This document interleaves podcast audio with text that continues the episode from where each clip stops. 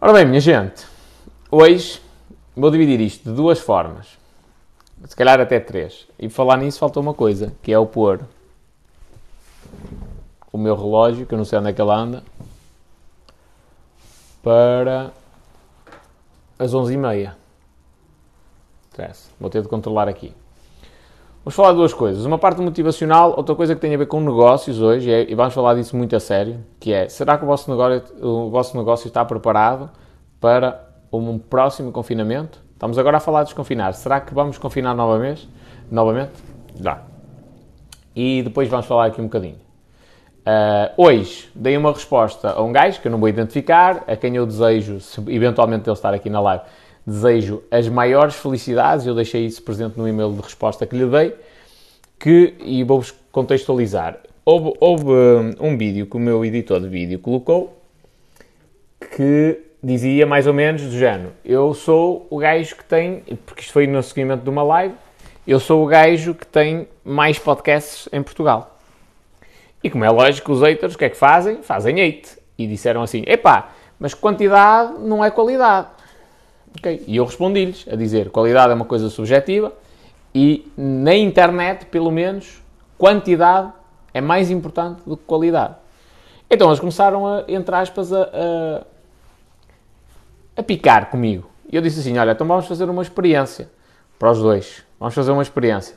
Eu faço-vos um desafio. Nós pegamos aqui de uma empresa qualquer do TikTok que esteja a precisar uh, aumentar as vendas. Vamos só criar podcasts só que vós apostais na qualidade, eu aposto na quantidade. Uh, e eles andaram ali e disseram: oh, Isto não tem muito que, que saber. É sim ou não, e, e, e, vamos, vamos avançar. Ai, mas qual é que é a métrica que nós vamos medir e como é que vamos avaliar? É simples: qual é que é o objetivo de uma empresa? Vender, certo? Então, tu vais produzir um podcast com qualidade e vamos ver as vendas que isso gera. E eu vou produzir um podcast com quantidade e vamos ver as, as vendas que isso gera. Eu vou fazer isto com os fones, da maneira que eu tiver. Pronto. O que é que acontece? Boas, Ribeiro. O que é que acontece? Recebi ali umas respostas e não sei o quê. Eh, ora boas, tudo em ordem. Vamos lá então tratar do assunto.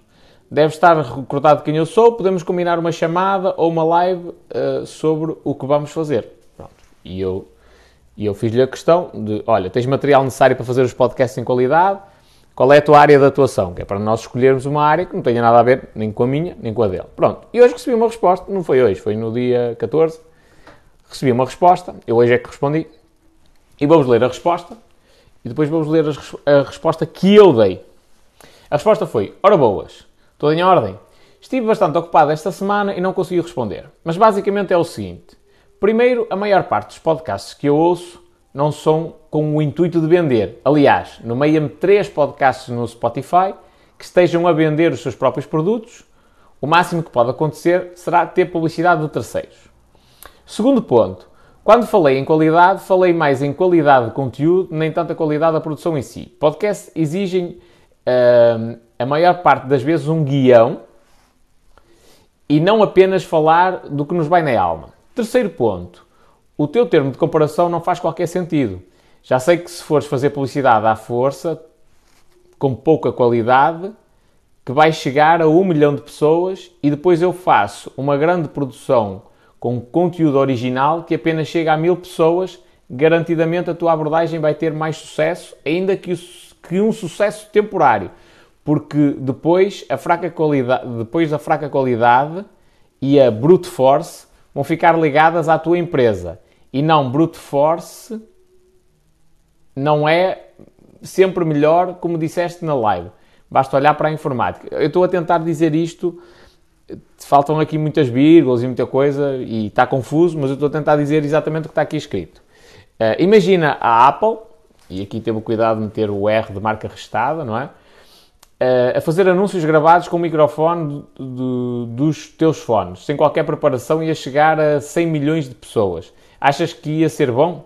Acho que és capaz de entender que não sozinho. Pontos a reforçar. Podcast é diferente, e diferente aqui, tipo, é ponto de exclamação e o igual, é linguagem de programador. Uh, podcast diferente de anúncio publicitário. e nem sempre quantidade é melhor que qualidade, porque há que ter em conta muitos fatores. Portanto, não tenho interesse em praticar um estudo sem fim, fazer um podcast para vender um produto que faz zero sentido. Concluindo, este estudo apenas te ia beneficiar a ti e ia oferecer conteúdo de borla para o teu canal. Tu ias ganhar o desafio porque és muito mais conhecido do que eu no mundo das internets e és da área do marketing, se bem que tentas mandar os teus bitites sem muita coisa que não tens ideia de como é que funciona. Um grande abraço, não sei das quantas, ok? Isto foi uh, a resposta. E agora, a primeira pergunta. Como é que vós achais que eu respondi? E vou dar duas hipóteses. Agressivo ou fofinho? Respondei aí nos comentários enquanto eu bebo água, que eu quero saber. Como é que eu respondi a isto? Um gajo que ainda por cima, tipo, me desafiou. Eu disse, ok, vamos embora, vamos seguir em frente. E o gajo disse, é epá, mas eu não quero fazer.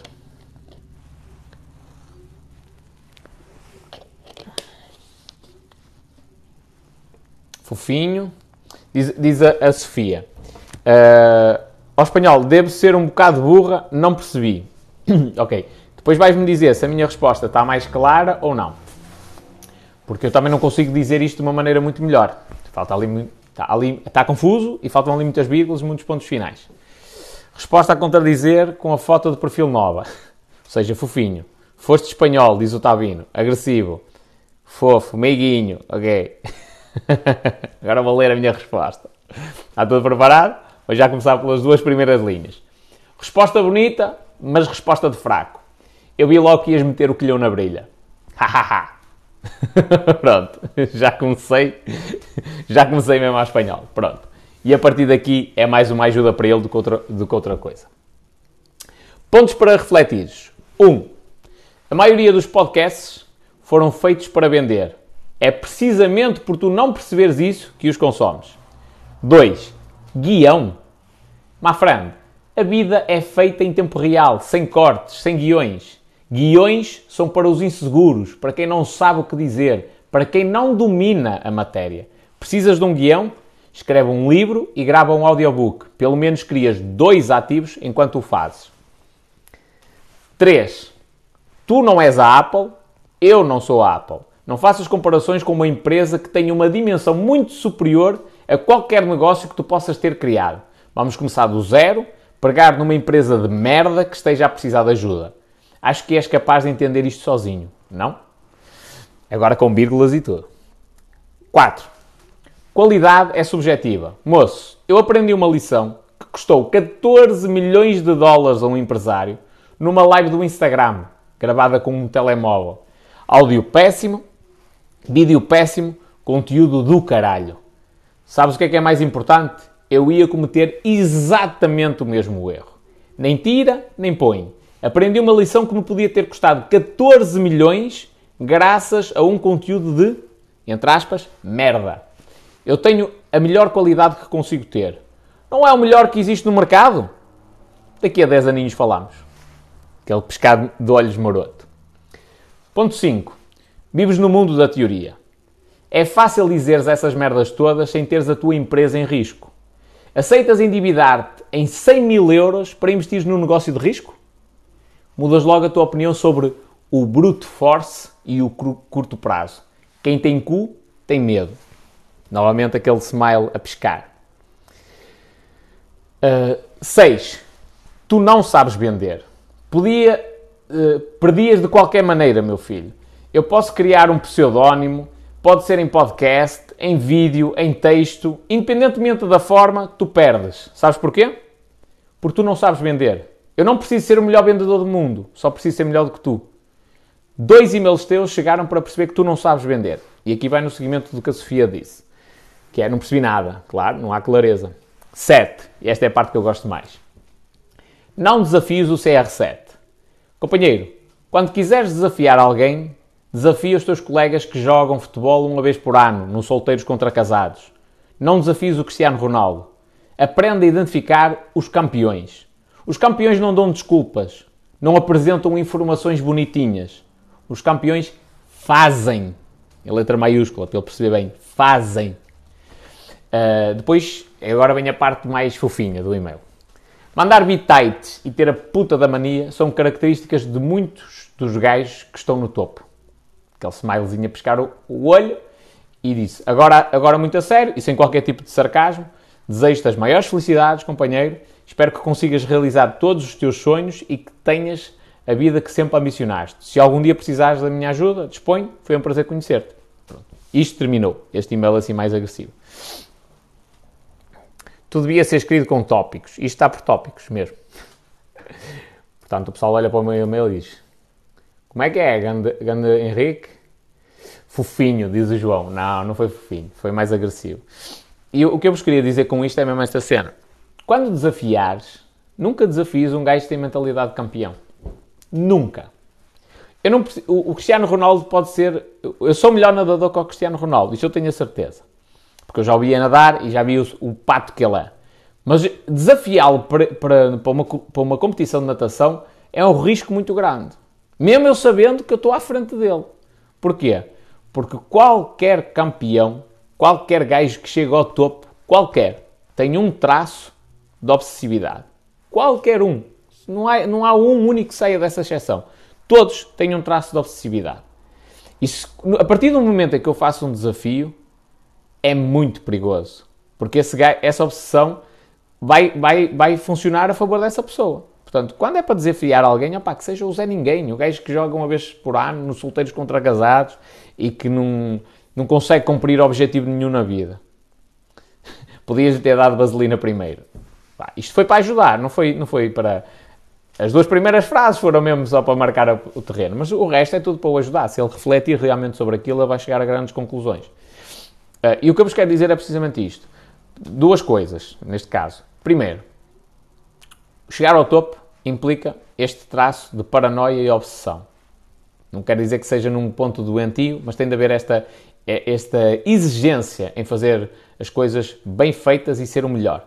Quer dizer que eu sou melhor agora? Não. Quer dizer que o espanhol tem agora a melhor câmara para filmar os vídeos? Não. Quer dizer que o espanhol tem agora o melhor microfone para gravar? Não. Nem faz sentido, porque volta e meia o meu vizinho tenha, uh, uh, está aqui a reclamar com a mãe e tem a música é alta. Para que é que eu vou ter um grande microfone de condensador que apanha tudo, até quando eu coço os tomates, aquilo aparece o som? Para quê?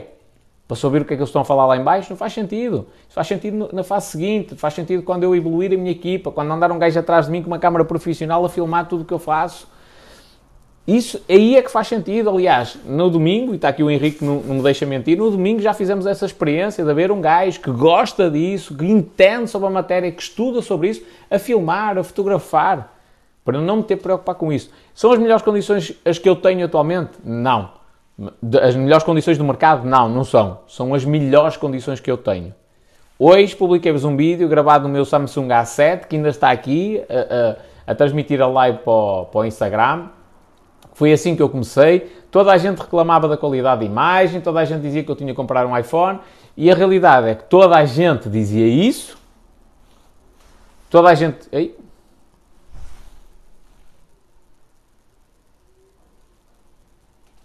Calma, calma, Instagram, que eu voltei. Eu voltei. Coisa importante, não marcar as cenas no calendário porque elas interrompem a live.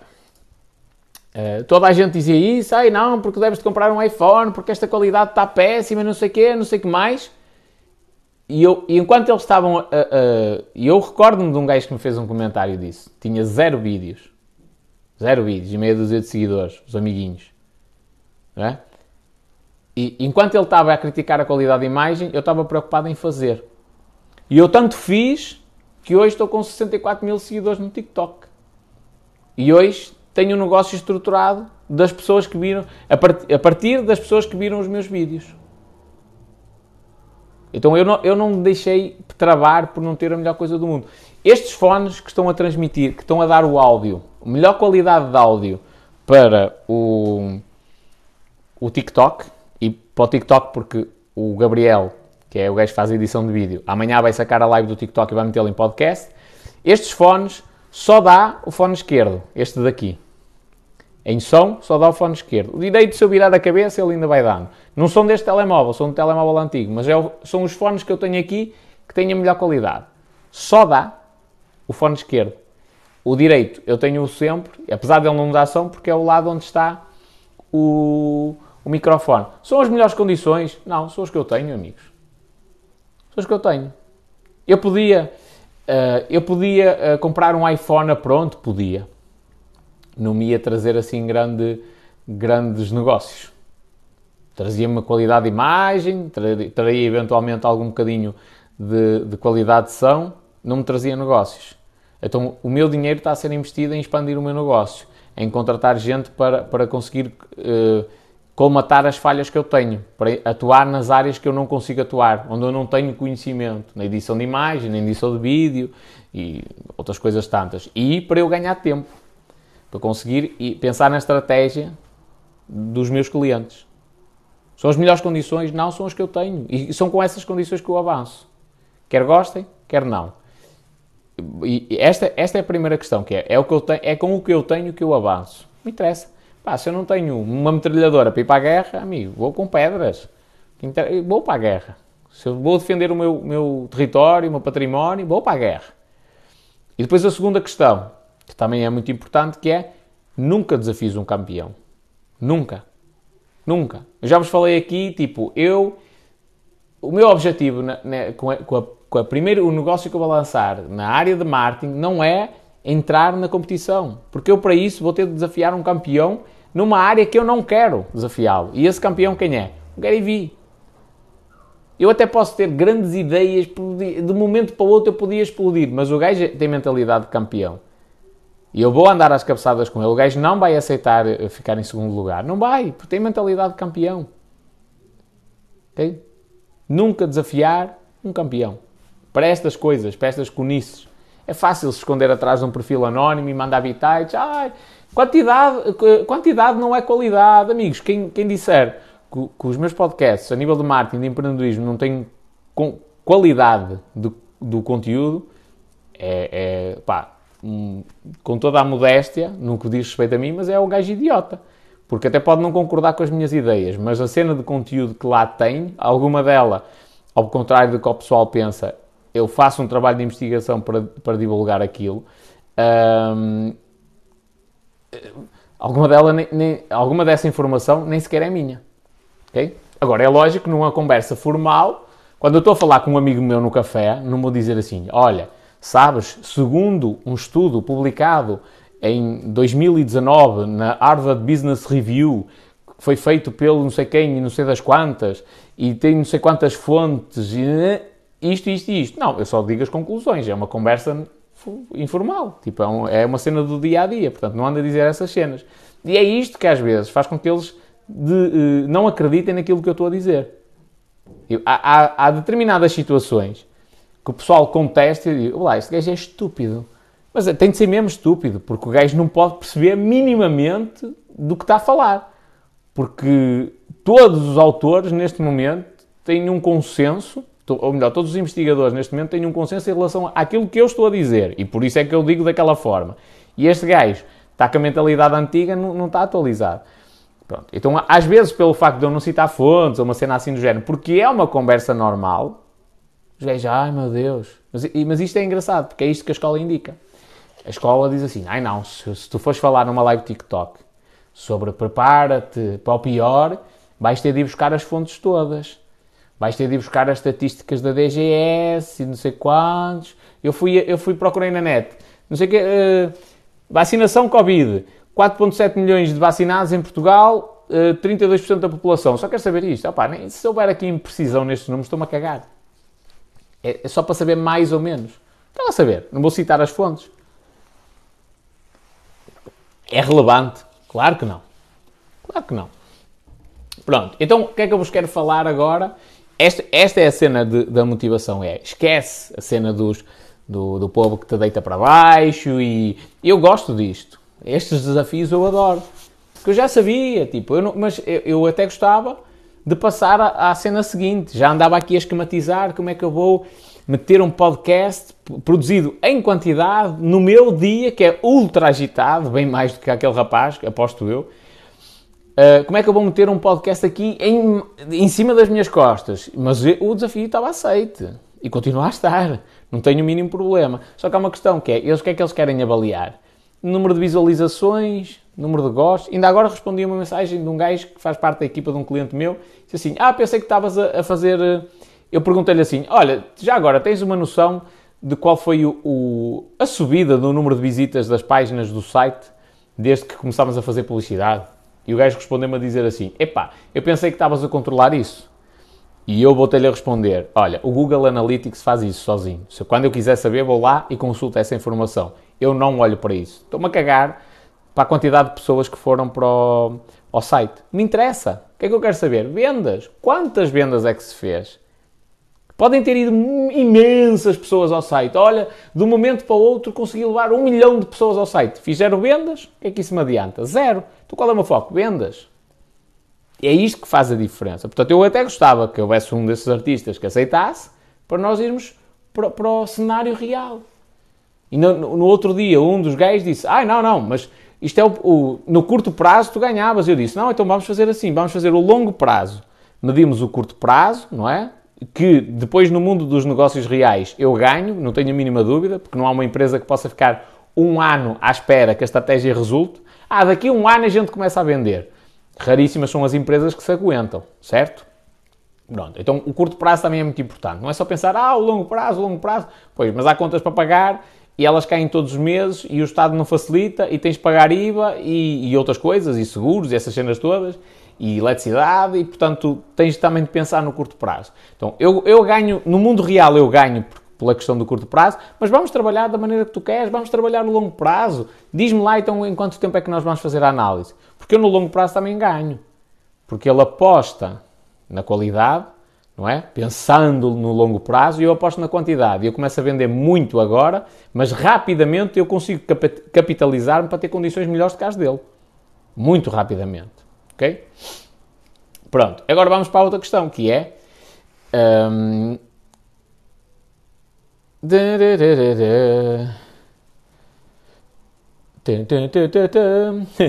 Diz aqui o Marino, não é?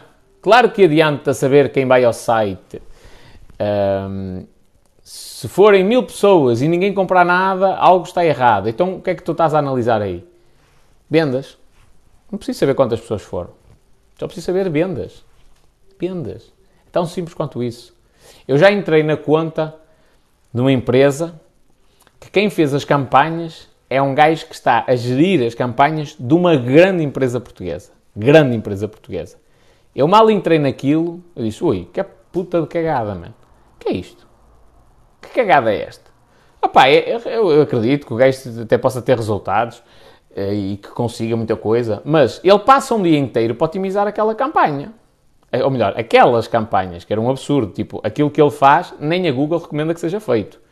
E isto já tem a confirmação, inclusivamente, da Google, que eu só para o pessoal não pensar que eu sou um maluquinho, fiz questão de, de validar isto. Uh, nem a Google recomenda que seja assim. Nem faz sentido, tampouco, nos dias de hoje. O gajo passa um dia inteiro, na boa, a otimizar aquelas campanhas, campanhas de rede de pesquisa, por exemplo. E eu faço aquilo em 5 minutos. Mas assim, tipo, a, a, gastar tempo. Não é fumar um cigarro, que eu já não fumo. Mas em 5 minutos era, era mais ou menos o tempo de fumar um cigarro. ok? Porquê? Porque o gajo está lá preocupado em, em espetar para lá com números. Eu não quero saber disso, eu quero saber de vendas. Vendas. Vendeu. Está feito. Nem quer saber. Eu, o, o, dono da empresa está-se a cagar para a quantidade de pessoas que foram para o site. Está-se a cagar. E se não tiver a cagar, é burro. Assim, mais sincero do que isto não posso ser. É burro. O gajo já tem de olhar para. Espera aí, quanto é que eu estou a pagar? X. Quantas vendas é que eu fiz? Y. Compensa? Sim. É para manter, não compensa, é para, é para terminar. Ou então o gajo canaliza e que põe esta cena a render. É isto, não precisa mais nada alcance, frequência, uh, eh, um, ehm, CTR, CPC, nem preciso saber nada disto. Nem ele, nem a maioria dos gajos que fazem a análise disto. Eu não quero saber qual é que é o valor, o custo por clique, andar ali a discutir um cêntimo. Oxe, amigo. Isso é, isso é para gajos que, que, lá está, que têm de criar uma cena para dizer ah, isto, o meu trabalho é muito importante, ui, que, ui, isto é, preciso ter uma ciência nisto. Oxe, que interessa o que é? Dinheirinho na mão.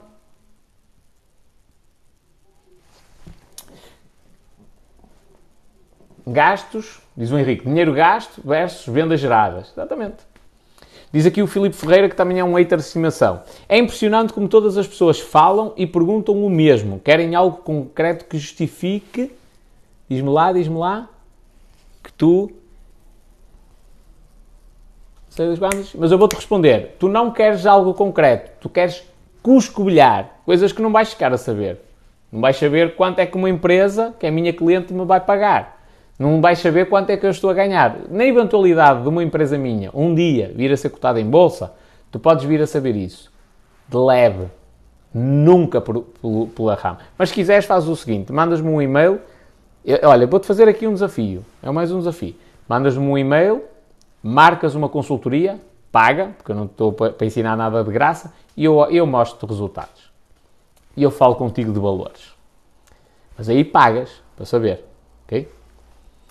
Olá, Dona Maria.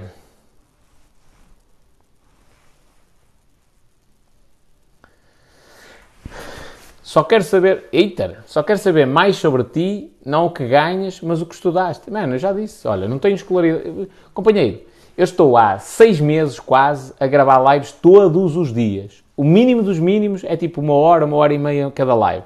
Já cheguei a estar quase seis horas seguidas em live. Man, és tu que não fizeste o teu trabalho de casa de ir pesquisar sobre isto. A minha vida está quase toda exposta.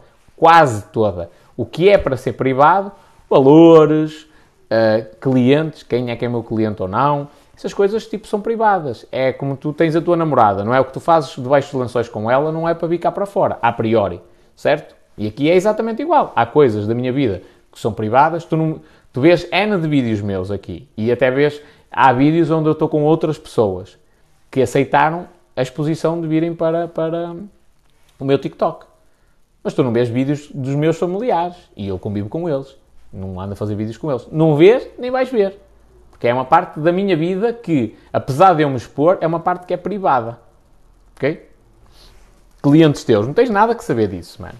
E aliás, se és um gajo que domina minimamente esta cena, percebe minimamente vendas, acho que é perceptível até que, espera aí, o espanhol tem um perfil que é politicamente incorreto, não faz sentido. Repara no seguinte, eu posso trabalhar para uma grande organização governamental. A minha competência é suficiente para fazer gerar resultados a essas empresas. Faz sentido essa empresa estar associada ao meu nome, ao nome espanhol, ao politicamente incorreto? Não. Portanto, tem de haver aqui um distanciamento propositado. Faz sentido isto. Estás a ver? Agora, não entendo quem não conseguir. Porque até é uma coisa relativamente simples.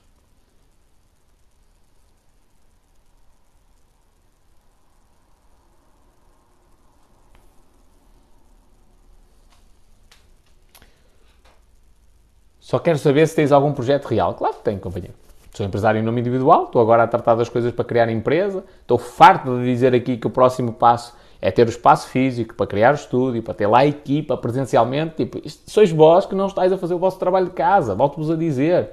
Andais aí a patinar na maionese, a seguir a cena dos haters, a ouvir, a emprenhar pelos ouvidos, em vez de, de estares realmente focados em aprender alguma coisa ou, ou discutir alguma coisa que se, seja útil.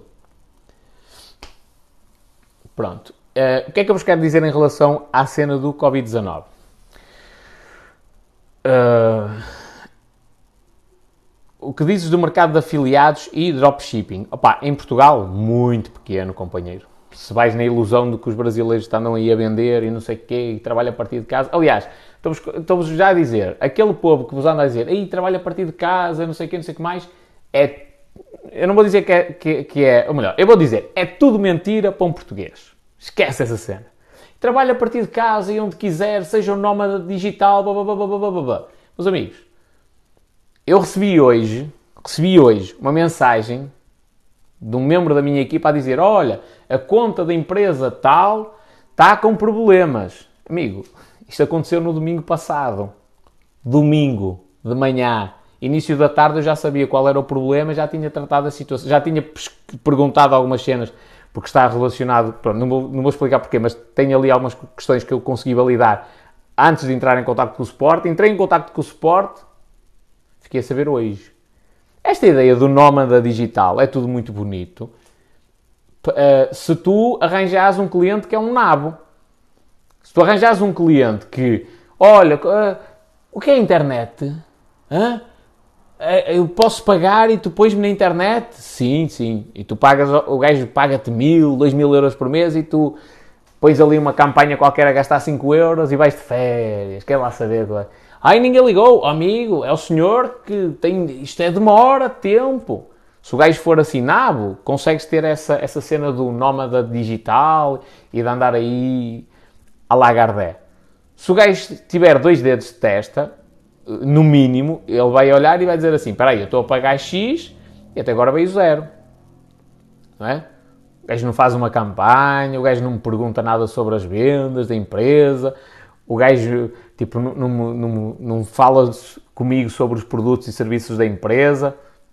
Eu acho que estou a fazer um mau investimento. Qualquer empresa, qualquer empresário vai, vai pegar no, no seu momento de lucidez e vai dizer assim: espera aí, se calhar isto não é tão bom quanto isso, digo eu. Portanto, essas ideias que vos andam a vender de afiliados, dropshipping e não sei o quê, não sei o que mais, funcionam, funcionam. A escala em Portugal é totalmente diferente.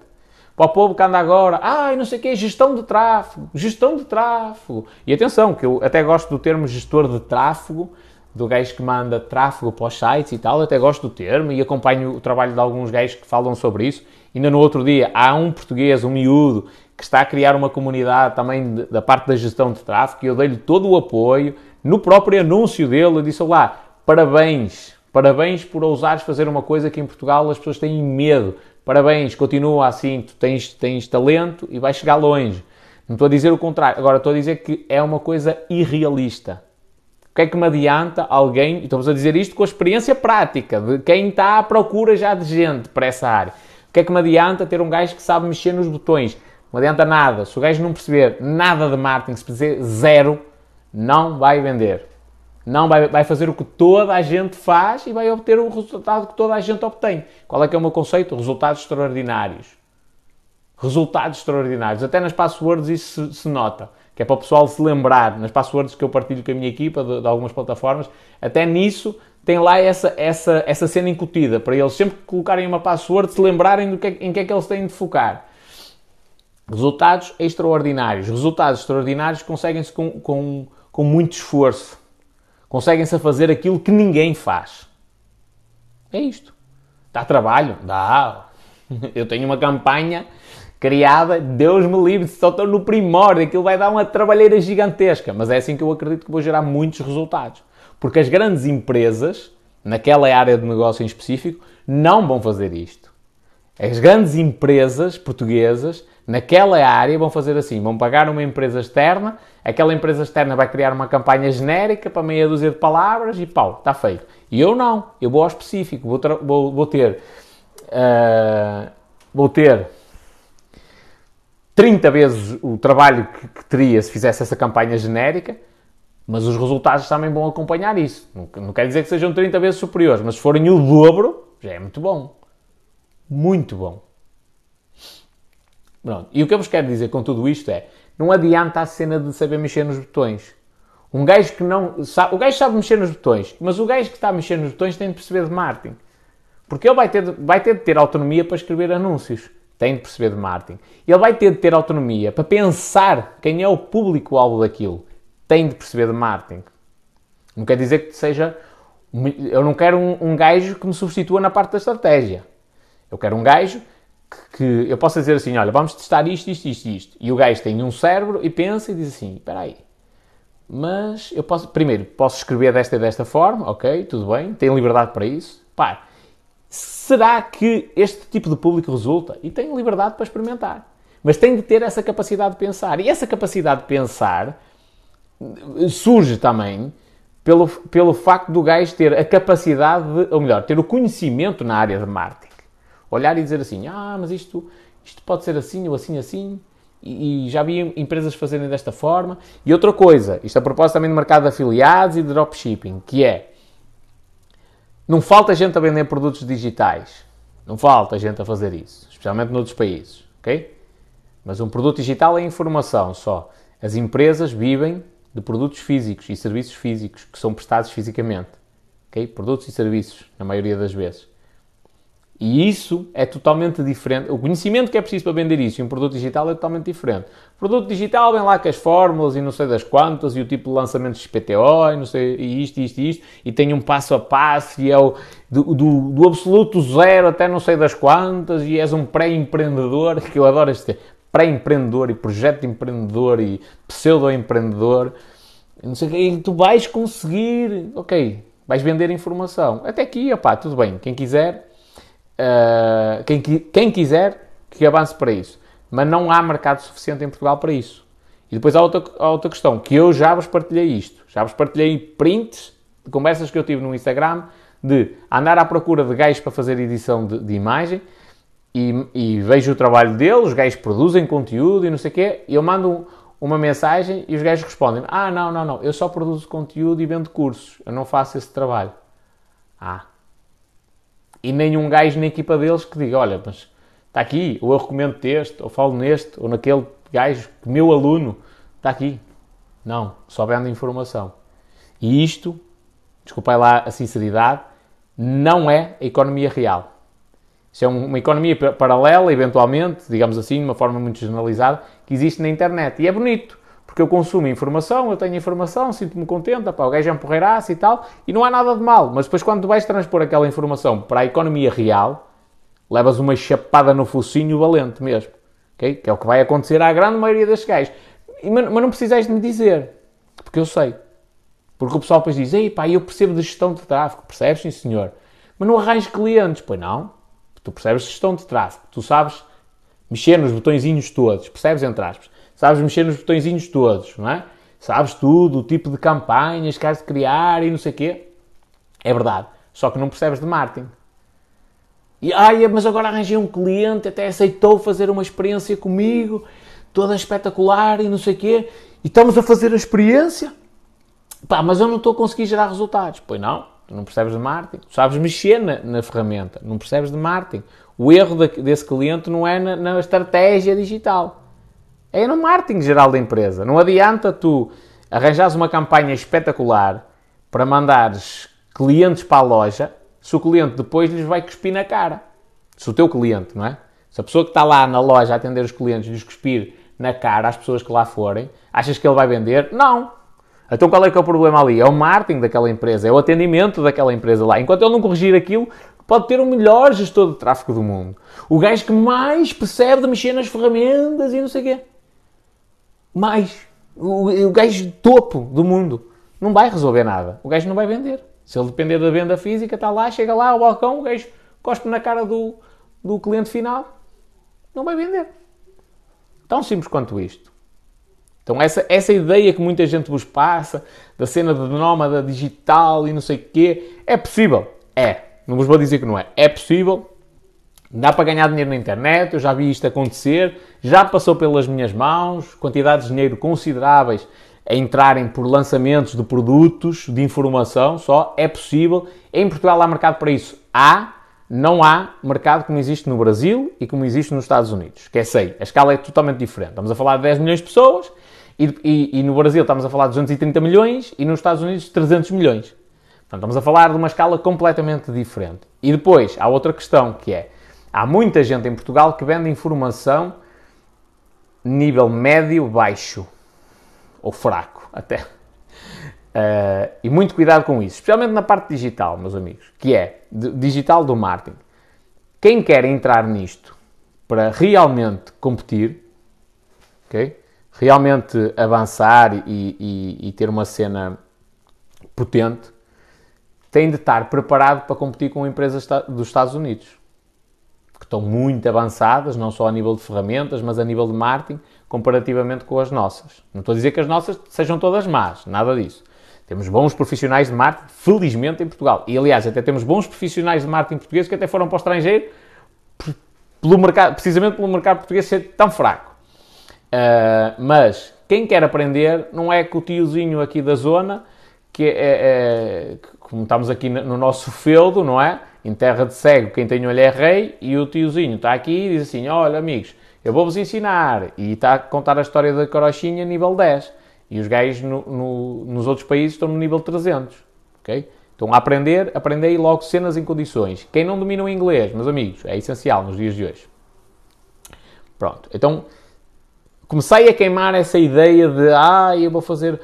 Vou-vos dar um exemplo. Eu tenho uma empresa, minha cliente agora, que é um esquema de dropshipping e o negócio deles está em cima de. que são vários sócios, está em cima de dois palitos. Funciona? Funciona. Está a dar dinheiro? Está. Só que está a depender de, um, de uma coisa externa. E essa, essa empresa externa tem um bom marketing. E precisamente por ter um bom marketing é que eles conseguem vender dessa forma. No dia em que essa plataforma parar, o negócio deles deixa de existir. Qual é o trabalho que eu estou a fazer? Estou a gastar dinheiro para consolidar a marca deles. Para eles começarem a vender sem depender dessa empresa externa, terem um marketing próprio da empresa, consolidarem o nome deles no mercado. Funciona, funciona, não é tão simples como aquilo que te vendem nos cursos.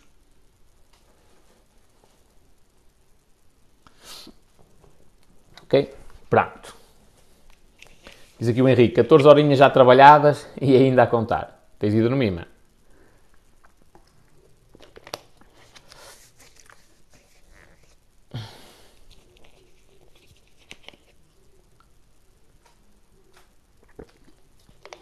Clientes e valores, já agora vou responder aqui ao, ao, ao Tiago. Uh, uh, que é clientes e valores é fácil de saber. É alguém uh, com empresa média te mandar um e-mail e perguntar os teus honorários. Não, não é. Não é fácil saber. Porquê? É simples. Qual é o segredo da publicidade na internet? É a hiperpersonalização dos anúncios. Este é o segredo. Porque é que a internet gera muito mais resultados do que as outras, os outros tipos de publicidade assim, grosso modo, ok? Porque tu consegues ser ultra específico. Então, numa coisa que a vantagem é ser específico, faz sentido tu teres uma tabela de preços? Não. O máximo que tu vais conseguir saber se mandas um e-mail, que nem assim se calhar vais saber diretamente, é quanto é que eu cobro por cada hora de consultoria. É o máximo, eventualmente, que consegues. De resto, nunca vais saber. Porque o, o, o serviço na internet vai depender do teu negócio. Eu vou ter de reunir contigo, falar sobre, sobre o teu negócio. E há, e há muita gente que cheia é espanhol, pá, mas preciso mesmo saber de valores porque não estou em condições de fazer um investimento muito grande. Calma, isso não é o mais importante. Quem é que te disse que eu, que eu quero saber primeiro os valores? Ou melhor, quero saber se tu podes pagar ou não. Por exemplo, tu pediste-me ajuda, certo? Então primeiro vou-te tentar ajudar, independentemente do valor que tu me possas pagar ou não. Se esse valor for zero, não significa que eu não te vou ajudar. Portanto, isso nem ele vai conseguir saber. Hum, hum,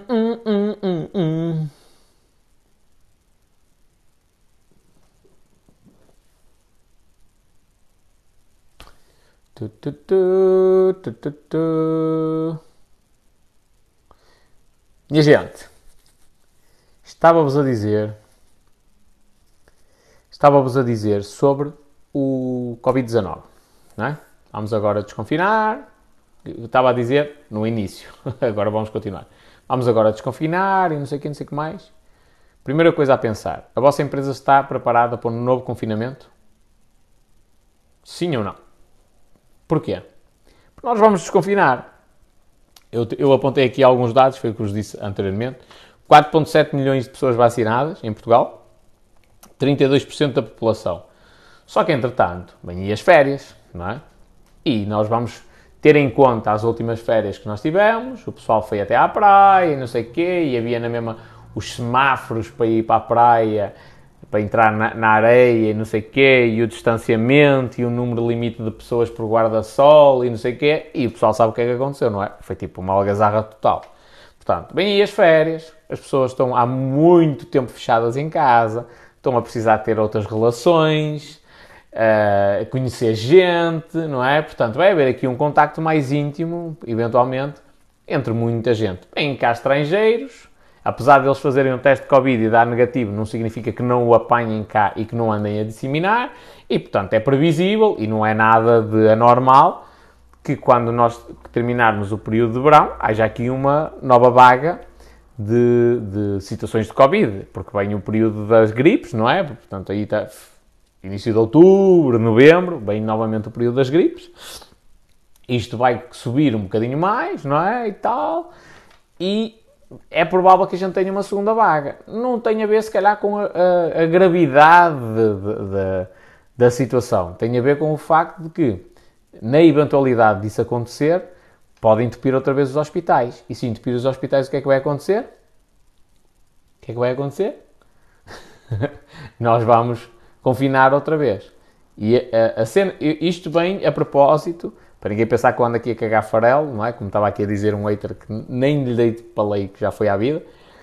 Um, bem a propósito de eu ter. De, de, estava a ouvir uma cena de um, de um, empresário multimilionário que estava a dizer precisamente isso, mas na realidade do Brasil. Ele estava a dizer: ui, com sorte, fevereiro. O gajo a dizer, ou melhor, com sorte, fe, janeiro, fevereiro de 2022 havendo a possibilidade de ser setembro de 2022. E eu curti a cena dele, tipo, da previsão realista. É, ele não está a ser um negacionista, não está a dizer, ah, não, não, não, nem pensar, nem pensar que, que nesta situação de isto não vai atingir ninguém. Não, ele está a projetar que eventualmente até setembro de 2022 as empresas dele tenham de estar fechadas. E a cena que me pôs a pensar é, ok, eu estou preparado para uma nova vaga de Covid? para outubro, novembro de 2021 eu ter de, de, encerrar portas, eu, se calhar o meu negócio não é propriamente uh, uh, melhor, o melhor exemplo para isto, porque eu, eu ganho com o Covid. Quanto mais as empresas estiverem fechadas, mais elas têm de virar para a internet. Quanto mais têm de virar para a internet, mais, mais necessitam do meu tipo de serviços. Uh, mas uma empresa geral, será que ela tem capacidade para aguentar outro confinamento? É importante isto. Porquê? Porque vem aí, pessoal está fechado há um ano, uma coisa do género, vem aí o período das férias, vem aí turistas, vai-se ganhar dinheiro, não sei o quê, e depois, será que toda a gente vai, vai entrar com a mentalidade de vou poupar o máximo que eu conseguir para aguentar se eventualmente houver uma nova vaga? E eu estou-vos a dizer isto que é para depois não haver empresários da restauração a vir chorar e dizer ai meu Deus, e agora mandaram-nos fechar tudo outra vez. Amigos, ainda estamos no período de guerra, ainda não está passada a situação na totalidade. Portanto, quem fizer agora dinheiro, eu espero que aconteça até para bem de toda a gente, porque vem uma situação muito negra, mas quem fizer agora dinheiro, que pense duas vezes antes de o gastar. Que, pegue, que o aplique muito bem para que ele possa servir a empresa numa situação de sufoco, porque ela pode surgir brevemente. Brevemente. Nós estamos a desconfinar, mas outubro, novembro, é provável que possa existir um novo confinamento. Se isso acontecer, depois só para o início do próximo ano é que as coisas podem melhorar.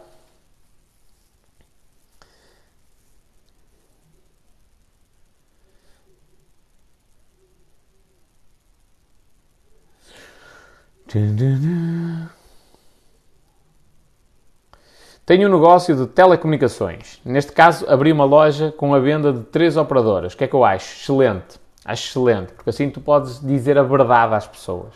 Não estás a mar... não estou a dizer que, seja que as outras pessoas digam mentira, mas tu, mais do que toda a gente, podes dizer a verdade. Se há um operador que em determinada área não, não é bom, tu dizes, olha, este aqui não vale a pena. E pá, mas eu quero mesmo este operador. Não vale a pena, amigo. Eu, eu já, eu já instalei lá 10 serviços os 10 deram cagada, não vale a pena. Lá as estruturas não estão boas. Tem este e este. Eu já tive, já trabalhei numa empresa de telecomunicações e, ele era, e a pessoa em questão. Ei, peraí.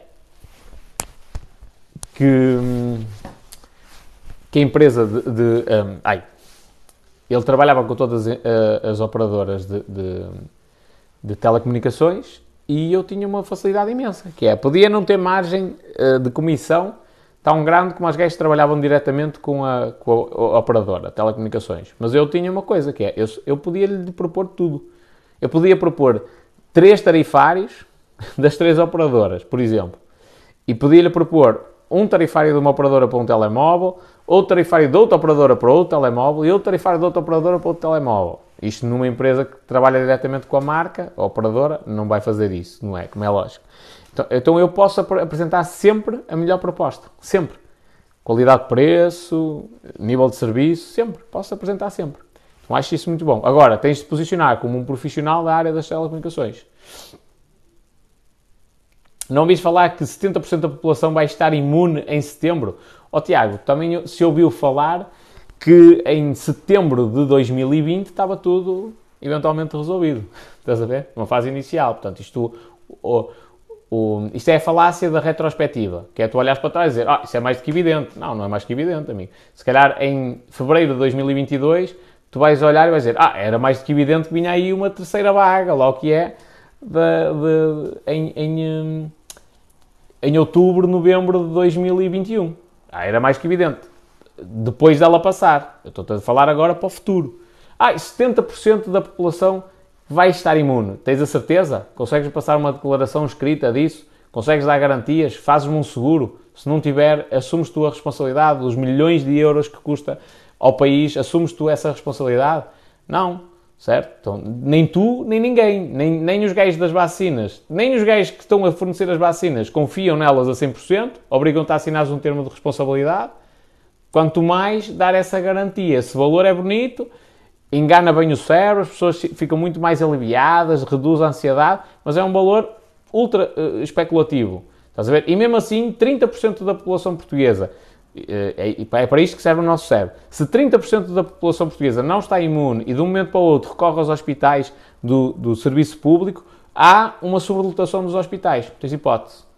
E, portanto, só isso já é o suficiente para, para confinar novamente, porque tu tens 70% da população imune, mas não sabes que 70% são.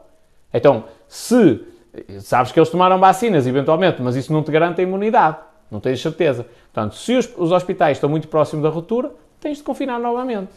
Então, o que eu estou aqui a dizer nem é, ou nem quero estar a discutir a cena do Covid e coisas do género, que eu, por mim, nem quero tomar a vacina, eu quero é, é siga para a rua, a cena da máscara para gajos saudáveis uma estupidez, é a minha opinião, cumpro com a regra, mas é, acho que é uma estupidez, acho que estou a prejudicar mais a minha saúde do que o contrário, e felizmente, uh, uh, neste aspecto, há, há N de médicos que já vieram precisamente dizer a mesma situação, que num espaço público, aberto, que é uma estupidez se estar, ou um adulto saudável, se estar a, a, impor o uso de uma máscara, prejudica mais do que, do que aquilo que eventualmente pode salvaguardar. Portanto, não sou o único a, a ter esta opinião. Uh, mas isso, a questão que tu estás a falar é, é meramente especulativa. Agora, eh, uma empresa se precaver para uh, o pior, acho que é uma coisa boa. Eu acho que é uma coisa boa. Eu tenho a certeza disto? Não. Mas eu já estou a pensar o meu negócio, o meu caso específico e de alguns dos meus clientes, para o caso de, em outubro, novembro de 2021, termos de confinar novamente. Porque faz diferença. Eu estou a dizer isto com conhecimento de quem está no mercado. Há muito, há, estão aí muitas empresas estão por um fio. Por um fio. E agora é muito provável que a gente consiga levantá-las ligeiramente, ter aqui um fluxo de caixa positivo, dar ali um, um suspiro, um alíviozinho, mas pode ser momentâneo.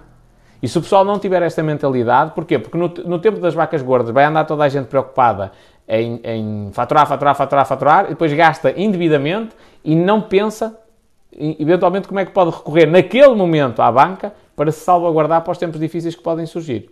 Pronto, então é isto, a minha cena, não quero estar aqui a discutir Covid, que não, Estou-me a cagar para isso. Okay? A minha cena é alertar-vos para a possibilidade de nós confinarmos novamente. Porque eu acredito que isso vai acontecer. Talvez outubro, novembro de 2021, eu acredito que a gente possa confinar novamente. Pode não ser um confinamento tão grande, mas acredito que isso vai acontecer. Porque demora.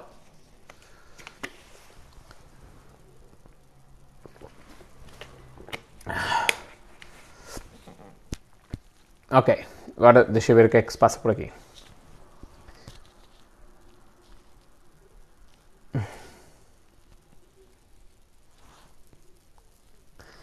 Diz a Maria, não está provado. Maria, não é? Exatamente. Não está provado a 100% que ficam imunes à vacina.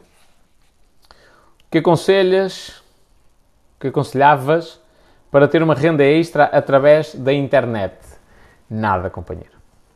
Sinceramente, nada. Primeiro, o conceito de renda extra é.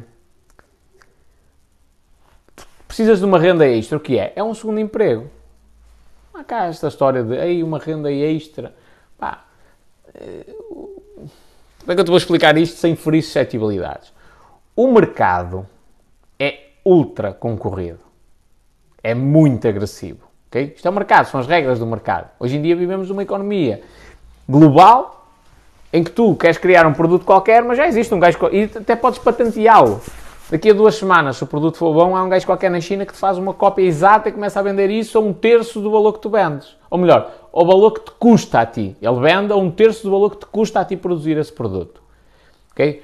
Então, eh, há uma renda extra. Companheiro, tu estás a entrar num jogo ultra concorrido e queres, eh, queres entrar na primeira liga, ou melhor, queres entrar no, no campeonato, na primeira liga do campeonato espanhol de futebol, a jogar, uh, ou melhor, a treinar uma hora, uma vez por semana. É possível. Opa, se fosse assim um fenómeno de outro mundo, que ainda não existiu até hoje, é. É, é provável, hum, pouquíssimo provável que isso aconteça. Portanto, estás a dizer, epá, eu quero ter uma renda extra através da internet. Vais andar em esquemas. Vais andar em esquemas de Forex, vais andar em esquemas de pirâmide, vais andar em esquemas de marketing digital, sabes lá o que é que vem, que vem pelo, pelo caminho, vão-te venderem uns cursos, tu vais andar em pingir cursos de outras pessoas, vais te meter no mercado de afiliados, às vezes a vender produtos que não têm ciência nenhuma, que é uma estupidez de todo tamanho. Uh, eu não estou a dizer que estás a enganar as pessoas, mas estás a vender um produto que se calhar é fraquíssimo. Estás a ver? É, é é isso que te pode dar uma renda extra. Portanto, é só esquemas. Agora, se tu quiseres entrar para fazer alguma coisa em condições, não é com o espírito de renda extra. Tu até podes entrar com o espírito de, olá, eu quero, ver, quero tentar lançar o meu negócio. Eu vou tentar lançar mesmo o meu negócio, mas pá, eu não posso deixar o meu emprego. Então, eu primeiro vou-me dedicar ao meu emprego. Depois, quando. Eh, e tenho aqui esta cena, tipo, no, no tempo que eu tenho disponível. Se esta cena começar a render, eu largo o meu emprego e dedico-me a isto. Mas é assim, tipo, esquece. O, o, o Zuckerberg lançou o Facebook uh, uh, uh, para criar uma renda extra? Claro que não. Ele, ele estava a estudar, em paralelo estava a programar o Facebook, ia desenvolver a cena, arranjou investidores e que, o projeto chegou a uma dimensão que eu disse, quer lá saber dos estudos, chega, bota, bota, bota a criar a empresa. O Bill Gates e em aspas, o Steve Jobs já tinha saído da faculdade, mas, foi, mas se tivesse era exatamente a mesma situação. Portanto, aquilo pode começar por uma brincadeira, pode ser tipo o teu tempo livre, mas o foco tem de ser desde o início, tipo chegar ao topo, não é? Ah, uma renda extra. E, e já agora, isto é válido para toda a gente que está aqui, meus amigos. Nos, nos dias de hoje, no tempo dos nossos pais, dos nossos avós, era diferente. Tu poupares o dinheiro era suficiente para tu conseguires ficar rico. Hoje em dia, isso não é válido, ok? Então, tu, tu antigamente, essa cena de, de chegavas ali àquele ponto confortável, ficavas por ali. Hoje em dia é difícil no mundo dos negócios, e está aqui o, o Paulo, entretanto, entrou e ele há de dizer isto com bem mais legitimidade do que eu. No mundo dos negócios a coisa não funciona assim que é, ou tu cresces e te mantens sempre atualizado, sempre com genica, sempre a inovar, ou tu morres. Não tens hipótese, não podes ficar naquela cena, ah, já cheguei o negócio até aqui, agora vai ficar assim. Agora está a funcionar tudo bem, vai continuar assim durante os próximos 40 anos. Não, o mercado hoje em dia não deixa que isso aconteça. Vai entrar um gajo qualquer, muito mais pequeno do que tu, mas com muito mais nica, vai inovar, vai passar um, um nível à tua frente e quando tu des fé já é tarde, já não apanhas o gajo. Portanto, esta ideia de, ah, quero ter uma renda extra. Amigo, estás-te a meter num negócio na internet que é um mercado ultra concorrido com uma mentalidade de, ah, mas é só assim o básico. Não, até podes ganhar alguns meses ou anos, algum dinheiro, mas depois desaparece. Então, se entrar, se precisas de uma renda extra, precisas de um dinheiro extra para pagar as contas, companheiro, vai procurar um part-time. Vai trabalhar para te capitalizares. Vai trabalhar numa empresa qualquer, chegas lá e diz assim, meus amigos, estou a precisar, não sei o quê, é o teu segundo emprego, é um emprego de fim de semana, não interessa Trabalha aí, tens aquele setinho, estás a vender as tuas horas, no final do mês chegas lá, o gajo paga-te, acabou.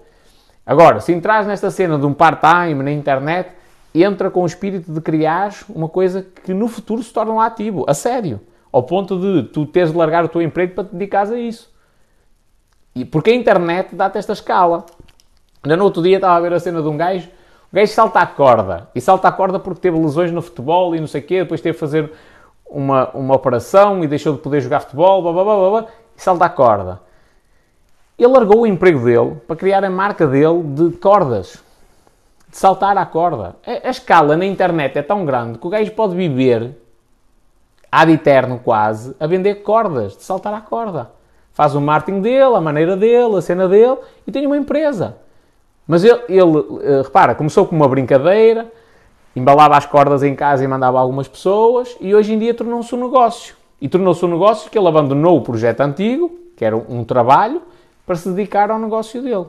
Ele não entrou com aquele espírito, ah pá, eu só quero vender 5 ou 10 cordas por mês e pronto, e depois, e não quero mais do que isto. Não, eu tenho o meu emprego. Não, amigo, não dá. Se ele, ele com essa mentalidade, vou vender só 5 ou 10 cordas por mês, se calhar até conseguia, durante alguns meses, até algum um ano, dois, três, mas a partir daí ia surgir outro gajo a fazer a mesma cena que ele faz, mas com muito mais profissionalismo, com rapidez de entrega. Ele só se dedica ao negócio dele no final do dia. Isto é válido? Sim, durante algum tempo. Durante algum tempo. A partir de determinada altura, deixa de ser viável. Eu trabalhei com um gajo que mandava livros aos clientes. Estou a falar de livros que, para a merda que lá estava dentro, eram caros demais, meia dúzia de folhas, quase, livros fininhos, a custar 20 e muitos euros. Uh, e o gajo, ainda por cima, mandava os, os livros sem, sem serem correio restado, opá, isto não, nem posso criticar, uh, mas mandava os livros de longe a longe, tipo 3 em 3 dias. Alô? Não invocarás, não invocarás o nome deste senhor em vão. Em vão. Pô, se estás aí num sítio todo ó. Estou em casa, caralho. Mas tá, tens tipo luz azul e deve ser da televisão. É, a luz azul é da televisão. Estou a ouvir música para variar. Uhum. E pronto, o meu hip hop. Tenho razão ou não tenho na questão de ou cresces ou morres? Claro.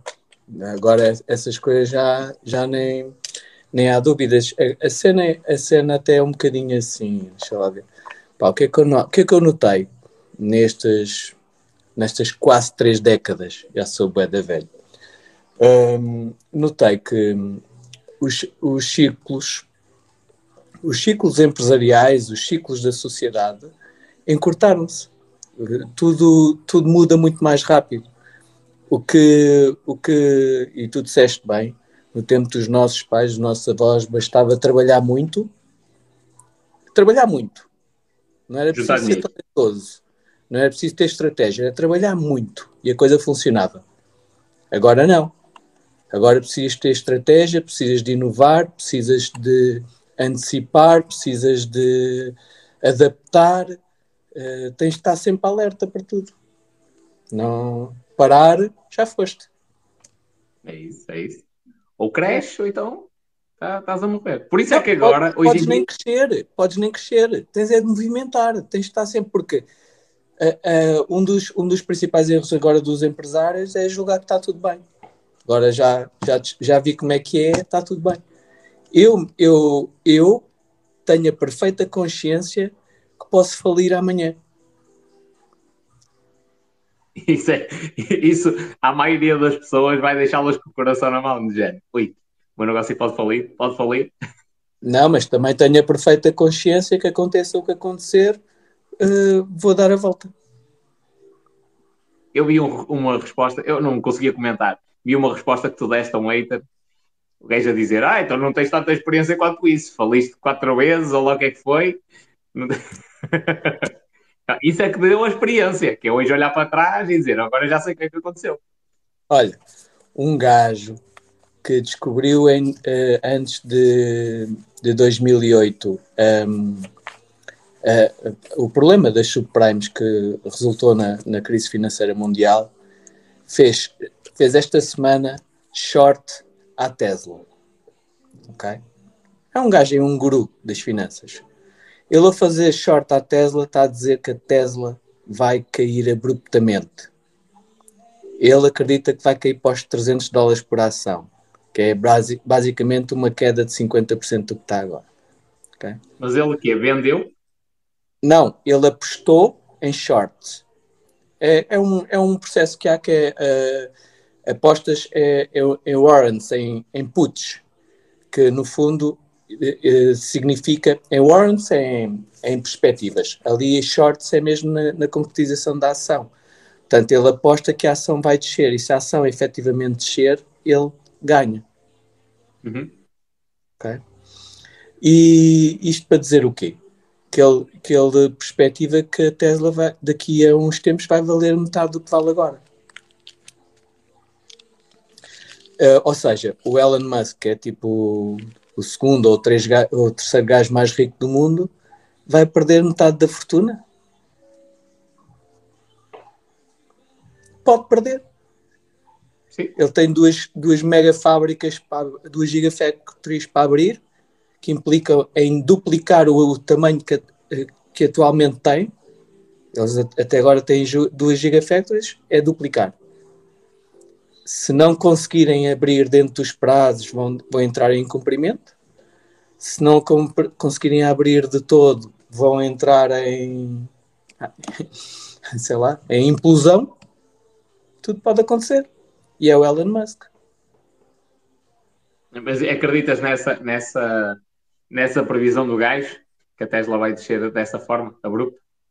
Não faço a mínima ideia e eu sou desprovido de sentimento em relação a isso. Eu acredito no que eu acredito e podem vir esses gurus, eh, podem vir paraquedistas, podem vir gurus, eu continuo a acreditar no que eu acredito. Sim, mas tu acreditas na Tesla no longo prazo? Acredito. Eu também tenho uma visão mais ou menos, apesar de não fazer investimento na, na, na, em ações, mas acredito exatamente da mesma forma, que é, o, é, o longo, é no longo prazo que ela eventualmente vai ganhar.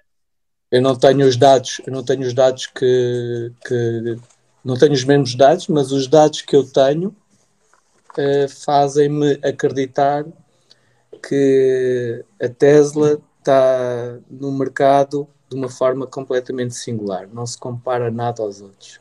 Nada. Não dá para comparar. Quando alguém me vem dizer, ah, a Mercedes também tem autopilot, eu até me rio. É mesmo para rir aquilo. É que ainda não experimentaram o autopilot da Tesla, por exemplo. Ah, mas também na Europa toda há a Ionity, ok, com uma boa rede de carregamento. É para rir também. É para rir. Vão ao Google, façam Ionity e façam Tesla Superchargers e veem como é que a mancha fica do, dos pontinhos todos. É para rir, só pode ser para rir. Percebes? E é um gajo contra o mundo. Né? Ou seja, o mundo eu, eu, todo cheio eu gostei da cena de estás a falar dessa previsão. Desculpa. É? Desculpa. Eu gostei da cena de estás a falar dessa previsão do guru. Porque eu, há uns tempos atrás tive uma discussão com um gajo do imobiliário que o gajo estava a dizer: E esse man é esse gajo, eu não sei qual é o nome dele, mas é esse gajo que tu disseste. Esse gajo é um gênio, porque o gajo conseguiu prever muito antes da crise de, de 2007, 2008, uh, que a cena ia acontecer. O gajo é um gênio, ficou muito rico. E eu disse: Uai, quantas vezes é que o gajo errou até lá? porque tu sabes uma situação que correu bem. O gajo disse: Olha, é assim. É? Eu ainda hoje estive a dizer: Eu acho que se calhar nós podemos confinar outra vez em outubro, novembro de 2021 se se confirmar, eu vou ser um gênio. Aí o espanhol tinha uma visão espetacular. Se não se confirmar, cai no esquecimento, não é? E é. aqui é exatamente a mesma cena. Tipo, o gajo previu uma cena, aconteceu. Ok, senhor, há que dar mérito dos dados que ele analisou e tudo mais. Mas se calhar falhou mil previsões. Yeah.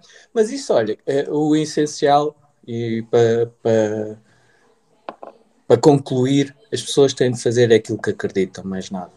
Agora, uhum. não falem, façam. Façam. O pessoal todo está a debitar isto. Eu estou a fazer. Eu estou é. eu estou forte da Tesla. Eu digo que cerca de 45% do meu investimento, 45% do total do meu investimento, e tu até sabes a ordem que é, é Tesla. Ok? Deve ter mesmo confiança. sim, sim, sim. Porquê? Se a Tesla, se a Tesla desaparecer, eu vivo com o resto. Estou-me a cagar. Sim, não faz sentido. Não, mas eh, aqui, uh, por isso é que o pessoal está a ouvir a dizer e não, não tem essa percepção. Uma coisa é ser 45% de um investimento de 100 euros, não é? Isso está tudo, está tranquilo. Outra coisa é ser um investimento mais considerável, com peso, e 45% é muita coisa. É muita coisa. 45% de 100 euros é a mesma coisa que 45% de um milhão. É sempre 45%. É, é 45%, mas, mas o, o valor em si. Não é mais Não, nada. não é é. mais nada. Não há valor. Aquilo é ferramenta. Não há valor. Ali Tá, é porcentagem. Sim, mas As isso é, é a tua, isso Não é é a tua visão minha. do não é minha, tem de ser a do investidor. O investidor tem de pensar assim. Se não pensa assim, não é investidor. É jogador. Isto é isso. Mas O que, tu estás a dizer é a diferença entre o investidor e o jogador. O jogador olha para dinheiro, o investidor olha para percentagens. Ou seja, tu O não. Tu não o- investidor Isso não, isso perde, não perde mil euros. O investidor perde 20%. 100%. ou 20, Percebes? O jogador é que seja, perde mil euros. Tu nunca pensas qual é o valor, eh, e faz sentido isso, a nível de, de gestão, de, de- ou melhor, de anulação da emoção, faz, faz todo sentido. Tu nunca pensas qual é o valor efetivo daquele investimento, ou seja, aqueles 45% a quanto é que eles representam. Nunca pensas nisso. Não. Não. Eu, eu penso, eu penso nisso para o dinheiro que eu não invisto. Aquela parte que eu tenho ali, o que é que representa? Representa o que me falta pagar disto, o que é que eu tenho para este projeto, o que é que eu tenho para esta empresa. Isso, é assim, penso assim. Agora, para investir em mercados, seja bolsa, seja cripto, só penso em percentagens. Por isso, é- por isso é que tu, tu partilhas a cena tipo 12%. Analisei uma ação, ela subiu 12%, ok, está fixe. Está bom. Claro. Nem vou dizer de outra maneira, né? Senão. Sim, sim, sim. Não, isso, isso eu compreendo. Mas, mas também percebo. Mas a questão aqui para, o- para o pessoal que está a dar palpites também. O, que- o que eu estou a dizer faz sentido para eles, porque eles não têm a percepção. Uma coisa é tu arriscares uma verba, outra, outra coisa é tu arriscares uma verba mil, um milhão de vezes superior, não é? Tipo, quer tu queiras, quer não, aquilo acaba por mexer um bocadinho contigo, influencia a decisão, não é? Tomas, Yeah. eh, eu apostar agora 100 euros em Tesla, pá, é uma coisa. Se aquilo correr mal, são 100 euros. Tipo, não, a minha vida não. E é- também é verdade que só se investe aquele dinheiro que está disponível para perder, mas a minha vida não dá um tombo muito grande por esses 100 euros. Já se for um valor 10 ou 20 vezes superior, já estamos a falar de outras coisas, não é? Yeah. Mas a- a- o posicionamento mental tem de ser esse. Agora, a- assim como, assim como no que diz respeito à, empresa, o posicionamento mental tem de ser de alerta total. Nunca acomodação, nunca pensar que descobriu o, ovo de Pandora, porque o ovo de Pandora agora, ou sei lá o que é que- o ovo de Colombo, aliás, o ovo de Colombo agora não é o ovo de Colombo de, daqui a dois ou três anos, percebes? Portanto, tem que estar sempre alerta. Eu, eu, eu sei, eu vou-te dizer assim, no- a, ver, a ver se eu, se eu digo isto de maneira a não me comprometer. Eu tenho quase a certeza que sei o que é que se vai passar com a minha empresa. Não vou dizer assim ao vivo, porque vou estar a dar o, o ouro bandido. Não sei quem está a ver, né? Eh, mas eu, eu sei. E, mas até posso um dia mandar-te um e-mail e escrever. Tu imprimes isso, colas aí na tua parede, fora da vista, e daqui a 10 anos falamos. Eu também, eu também tenho mais ou menos a ideia. Também tenho mais ou menos a ideia do que é, do que é que te vai na cabeça, o que é que vai acontecer. Acho eu, acho eu. Depois a gente troca essa, essa ideia em privado. Ahm, sim, e faz sentido. Aliás, é, é uma das coisas que eu, que eu deteto da, da mentalidade de quem, empresário versus trabalhador, que é, eu falei da, da, da quantidade de empregos que vão desaparecer graças à cena da introdução da inteligência artificial em larga escala, eh, e automatização de muitas cenas. A maioria do pessoal tem aquela, aquela ideia de, de se acomodar, de conformismo, é de género, oi, nunca na vida, isso nunca vai acontecer. Os gajos da, da, da Via Verde, da, da Brisa, deixarem de, de fazer os pagamentos, não, isso nunca na vida vai acontecer. E hoje em dia é a realidade. Tipo, já no- praticamente não há gajos lá nas caixinhas a, a fazer os trocos. Não é? E, e por tantas outro cenas lado, dessas. tantas cenas dessas. Olha, olha um exemplo que eu no outro dia vi, vi aí até a, a Neuza a, a, a, falar e eu nunca tinha. é tão simples e nunca tinha pensado nisso. Lembram-se de nós estarmos a aprender a tabuada e uma das coisas que os professores quase todos diziam é: Olha, que tu não vais ter uma máquina calcular quando precisares, mais tarde. e eu já ando no nosso bolso. não é? Mas assim, o pessoal mais maduro, se calhar tu és mais novo, mas o pessoal mais maduro, lembra-se que havia uma empresa que bombava como o caraças, nem havia quem não conhecesse nem quem não consumisse. Blockbuster, clube de vídeo, toda a gente ia lá, não é? Rede mundial, altamente rentável, altamente rentável. Onde é que estão agora? E teve uma coisa engraçada. A Netflix fez uma proposta para ser adquirida pela Blockbuster e a Blockbuster uh, recusou. Disse que não, não, fazia sentido tipo, não, e, e que tipo, não, o modelo de negócio não, não, não era viável, uma perspectiva de futuro não era viável e hoje em dia é precisamente o contrário. Aliás, eu acho que a Netflix comprou a, a cena da Blockbuster, os direitos, uma cena assim. Yeah. Mas pronto, e como esses há mais. É aquele pessoal que se acomoda. Porque antigamente, eu vejo aqui muitos exemplos em Rebordosa. O que é isso? Pá, isto, isto, era um elefante feito de. Foi feito pelas minhas filhas. Partiu.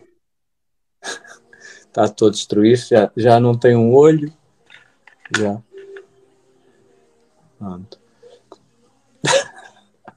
Foi à vida. Foi à vida. Mas estava giro. É, agora é um elefante zero olho. Tens de pedir para elas reconstruírem. É, é, estava-te a dizer, antigamente, na minha zona ainda se vê muito aqui, aqueles empresários que subiram, subiram até um nível confortável e ficaram lá. E aqui, lá está, é tal cena, em terra de cego, quem tem olho é rei. Aqui, não há assim grandes gajos inovadores, é só a indústria imobiliária e tal. Ainda vai dando para, para ter um bocado essa mentalidade. Agora, quem for para o centro de uma grande cidade, ultra concorrido, e até quem, quem tiver a exportar em, eh, tipo, para, para, mercados muito competitivos, ah, não tem hipótese, não pode só estar naquela cena de ah pá, já cheguei a este nível confortável e vou parar, não vou, não vou pensar em evoluir, não vou contratar uma equipa para investigação e desenvolvimento, tipo, parei e agora fico por aqui. Provavelmente a empresa não aguenta 30 anos no mesmo nível. Yeah. Uh, não, não só não aguenta, uh, mas tu tens exemplos práticos disso sempre. Olha, uh, e, e, depois vêm outros, fazem uma coisa aparentemente igual e vendem muito mais.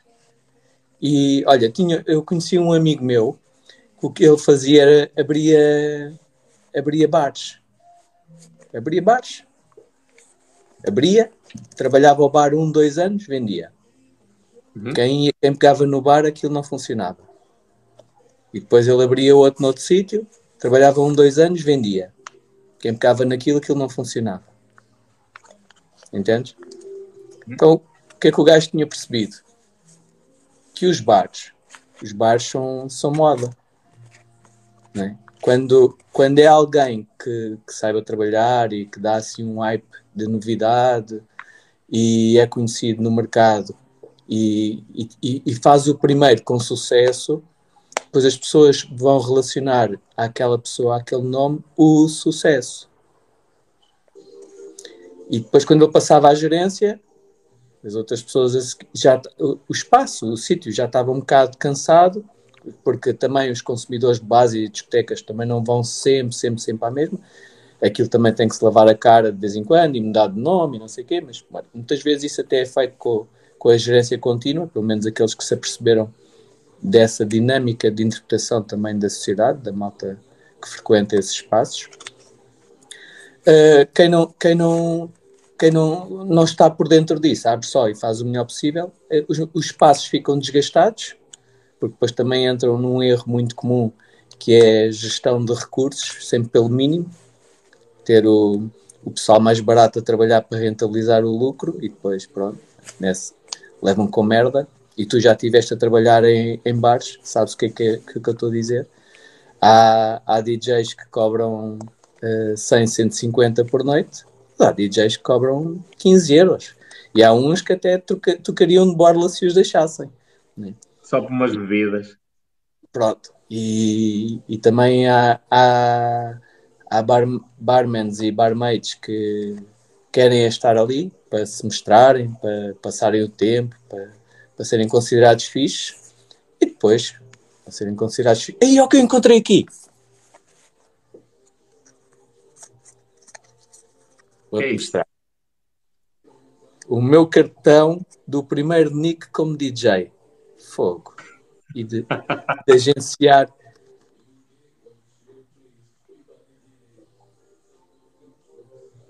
Paulião, a.k.a. Hã?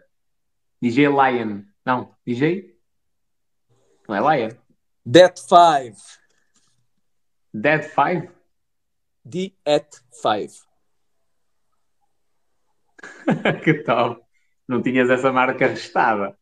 Não. E depois aqui também agenciava bailarinas. Caso quisessem. Top. Então tu podias ir tocar a um bar, a uma Olha o discoteca, site. Consegues ver o site? Consegues ver o site? Não, não dá para ver. Não dá. Eu digo www.pauleão.com. Existe? Não. Não, agora já não. Já abandonei. Não é para todos. Isto, é, isto era que é primórdios da internet. Isto aqui, sim. Olha, este cartão foi feito naqueles sites que desenhavas o cartão, eh, Uhum. importavas a foto, meti-lhe um filtro qualquer, que era um filtro bem básico, mas deu assim este aspecto. Pá, e olha, está vendo. encontrei aqui, eu ando a fazer limpeza, estás a ver? A casa está agora a ficar eh, sem excesso de coisas, e então vão-me aparecendo estes tesourinhos. Fogo, são três. Vou guardar com amor e carinho. Eu, eu, há uns tempos atrás, eh, fui dar com os flyers de uma festa que eu fiz, que era o Arraial do Imigrante, o cartódromo do altar. Mas aquilo, como eu não consegui distribuir a publicidade toda, fiquei com um N de flyers na minha, na minha casa. E dei com aqueles flyers todos, aí que altamente. Para me lembrar, tipo, dos tempos em, que fazia Ah, eu- aquilo. quando chegar eh, ao, à arrecadação, na arrecadação tenho lá bué de fotos, bué de fotos mesmo. Vou reviver o passado um bocadinho. É Também. verdade. Não se deve, deve, mas também de vez em quando não faz mal. Não se deve para o processo mental, né? O passado é para ficar lá atrás. Lá atrás. Lá atrás. um gajo que faz confusão, não é? A cena da câmara estar ao contrário. Eh, atenção à, à música nas, na- nos vídeos. Qual? Esta? Esta? Ah, esta não se ouve muito bem. Mas, eh, sei lá, quando estás no carro e cenas do género, porque isso provavelmente vai dar bloqueios daqui para a frente. Apesar de que tu Yeah. não tens tido esse problema. Não, eu tive esta semana o meu primeiro vídeo retirado. Porquê? Eh, ao que parece, fiz bullying. Ah, é de ser, ser muito contundente. Foi alguém faz que, disse, alguém que disse que eu, e, eh, este e o espanhol só procuram mediatismo. E eu depois respondi ao comentário a dizer assim: Olha, eh, descobriste uma careca, realmente eu ando aqui a procurar mediatismo, mas a única coisa que eu encontro são otários. O que eu encontro mais são otários. eu E vi depois ri Pronto, da viste, né? Eu depois recebi a, a notificação que o vídeo tinha sido retirado porque consideraram que eu praticava bullying. Os gajos não andaram na escola onde eu andei, então, os moderadores, senão eles viam que era bullying a sério. Enviaste recurso, não foi aprovado. Eu enviei Tipo- recurso, não foi aprovado, ao que parece eu fiz bullying mesmo. Eu não chamei o gajo de otário. Atenção, É isso aí. disse que, embora eu confirmei que andava à procura de mediatismo, mas o que encontrava mais eram otários. E Eu, ri eu também já tive alguns assim. Quer dizer, Não olha, disse otários tu. palhaço. Olha, vou, eu agora a fazer como tu. Vou aqui mais um. Bloqueado, está feito. Isto é bué da fixe. Olha, ainda hoje estive a falar com o J. Oliver, que eu tinha-me mandado uma mensagem e disse: Olá, tu não tens problemas, porque ele diz alguns palavrões, não tens problemas e tal. E ele diz, opá, eu tenho gente na minha equipa que vai fazendo print, ou eu mesmo, se der fé, e bloqueia as pessoas. Que é que para evitar para gerar essa onda tipo de denúncias, estás a ver? E faz o seu sentido. Não, o pessoal, o pessoal aqui que o pessoal pode criticar e dar a sua opinião à vontade. Quando uh, de uma forma uh, direcionada uh, aplicam um termo ofensivo, é que eu acho que não vale a pena. Porque eu também, repara, mesmo a, a minha resposta nesse vídeo, eu não disse que eu não disse otários como tu, eu disse otários. Não, não foi a referir-me a ele, foi a referir-me aos gajos que fazem comentários como o dele. Não era a ele É aquela chapada luva branca. Yeah. É aquela chapada que eh, ninguém gosta de ouvir e diz assim: estava a chamar otário? Não, claro que não. Estou a chamar, eu, eu disse não. não disse. Mas, mas o, o, já agora tira-me uma dúvida: os, moderador, os moderadores de uma live, só, desculpa lá, estou a, a arrumar ao mesmo tempo. Os moderadores de uma live, eles só conseguem se silenciar, não conseguem bloquear. Eu é que consigo bloquear, não é? Sim, exatamente. Yeah. exatamente. Eu, o gajo que faz a revisão, eu estive a falar com um gajo que faz a revisão de vídeos, mas para, para alemães. Aqui em Portugal, que são empresas externas que o TikTok paga, que ganham por cada vídeo revisto, digamos assim. E o gajo disse-me assim: opá, o grande problema é que tu tens muitos católicos a fazer a revisão de vídeos. Mas, mas é Católicos? assim. Católicos? Sim, católicos. Sim. Sim. Católicos E porquê é que- cristãos? Sim, cristãos. Praticantes? Porquê é que isso é um problema? Padres? Ah, eventualmente sim. Catequistas? Ele- Aqueles que sentam as crianças no colo? Isso. Ui, Cuidado. Vamos acabar aqui a conversa, senão vai ser bloqueado. Cuidado, cuidado. Epá, eh, eu acho que deviam. eh, então, será que o chefe deles é o Diácono Remédios? Oh, meus amigos. Z- z- z- Pronto. O man, o man disse-me assim: Man, isto é um grande problema. Porquê? Porque tu- o- a revisão é manual. Se for um gajo ultra sensível, não é? Uma, uma piada, ele disse-me: Olha, as piadas que tu mandas de, com cenas de cariz sexual, esquece, porque vai ser tudo bloqueado. Os gajos eh, agora começam a entrar mais investidores, mais dinheiro, não é? Estão a forçar ainda mais as políticas. Ele disse: Esquece, vai ser tudo bloqueado, porque o gajo que vai rever aquilo é um gajo ultra religioso. Ai meu Deus, isto não se pode dizer. Pronto, então fica por aí. E há coisas que não têm nada de mal. Ah, nada, É, nada de mal. Pá, principalmente, eh, repara, uma coisa que seja dita em, em sar- sarcasmo ou ironia pode ser mal interpretada. não é? Se, se, se, se aquilo for uma sequência de, de vídeos eh, ele, e ele vai ver um deles, pode não estar eh, perfeitamente enquadrado no contexto e cabum, faz a interpretação dele mediante só aquele. Sim. Mas tudo bem, isso aí também, repara, isso não, não deduz nada. É, é- é- vamos lá ver, eu acho que as pessoas todas têm de se habituar a este novo modelo de democracia, em que tu não podes dizer tudo. Sabes qual foi a primeira cena que eu pensei? Temos de, de perceber assim, não tenho uma liberdade. coisa, uma coisa é eu gerir para mim aquilo que eu quero ouvir. E, e aí faço a gestão das pessoas que estão à minha volta, do ambiente onde eu estou e essas coisas. Outra coisa é uma entidade, uma plataforma que me foi disponibilizada para eu fazer eh, exposição, estar a gerir o que eu faço exposição. E eles têm as diretrizes deles que eu li. E eu não fiz nenhum, eu não faço bullying ao dizer que encontrava, em vez de mediatismo, encontrava mais otários. Ou então estarei a fazer bullying contra o TikTok, não contra aquele gajo. Se calhar foi essa a interpretação deles. Não. Não é isso. Se calhar o Não tem- TikTok acha que está a falhar na sua missão de ter pessoas. Se calhar deviam pôr. Então agora quem faz lives é só pessoas com mais de 10 mil seguidores. E aí reduzia um verdade. bocadinho. Né? Mas, e, e há Então- outra coisa que é, por exemplo, eu li as diretrizes por causa desta cena toda, tive de andar a ler com atenção as diretrizes e não sei o quê. O próprio TikTok admite nas diretrizes que, por exemplo, se tu falares de algum tema polémico, alguma coisa que, eles, que o algoritmo interprete que está ali a gerar alguma confusão, o TikTok tem o direito de te reduzir o alcance daquela publicação. Se calhar praticamente até zero. Até que Yeah. ponto isto não é um atentado à nossa liberdade? Olha, a, a Catherine Lequette, sabes quem é, não sabes? Sei, sei. É da tua zona, fez não é? um, fez um post muito engraçado que explica um bocadinho essas coisas agora como é. Que há, há 10 ou 20 anos atrás era assim: eu gosto de maçãs, ah, eu gosto de peras. Pronto. Agora, eh, hoje em dia é assim: eu gosto de maçãs, eu gosto de peras. O que é que tens contra as maçãs? Não, não tenho nada, só estou a dizer que eu gosto de peras. Não, mas as maçãs fizeram-te algum mal, foi? Não, estás a ver? É, é, é como as pessoas agora pensam. É que se tu não és de uma coisa, és contra ela. Se tu não tens uma interpretação diferente então, do que é a maioria, então, do que é tido como o senso comum e do pré-definido, do pré-estabelecido, como agora temos, né, da época que atravessamos. É melhor nem dizer o nome, senão depois o pessoal do algoritmo faz aí. Lim, lim, lim, lim, lim, lim. Uh, então, pronto.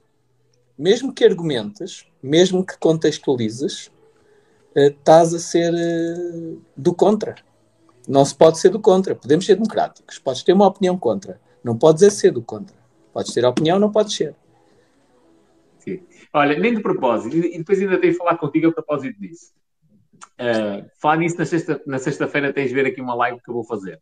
Ou uma parte dela. Porque é um miúdo na área da música que eu acho que tu vais curtir. Eventualmente até o consegues ajudar. E eu perguntei, eu perguntei uh, na live que fiz ontem e depois também no, no Telegram perguntei, pessoal, preciso a vossa opinião sincera acerca deste músico. Pá, o gajo tem vídeos com muita qualidade, grava as coisas com a pagar a profissionais para lhes fazer as cenas. E houve alguém que me manda uma mensagem tipo, a dizer mesmo, pá, assim, cru.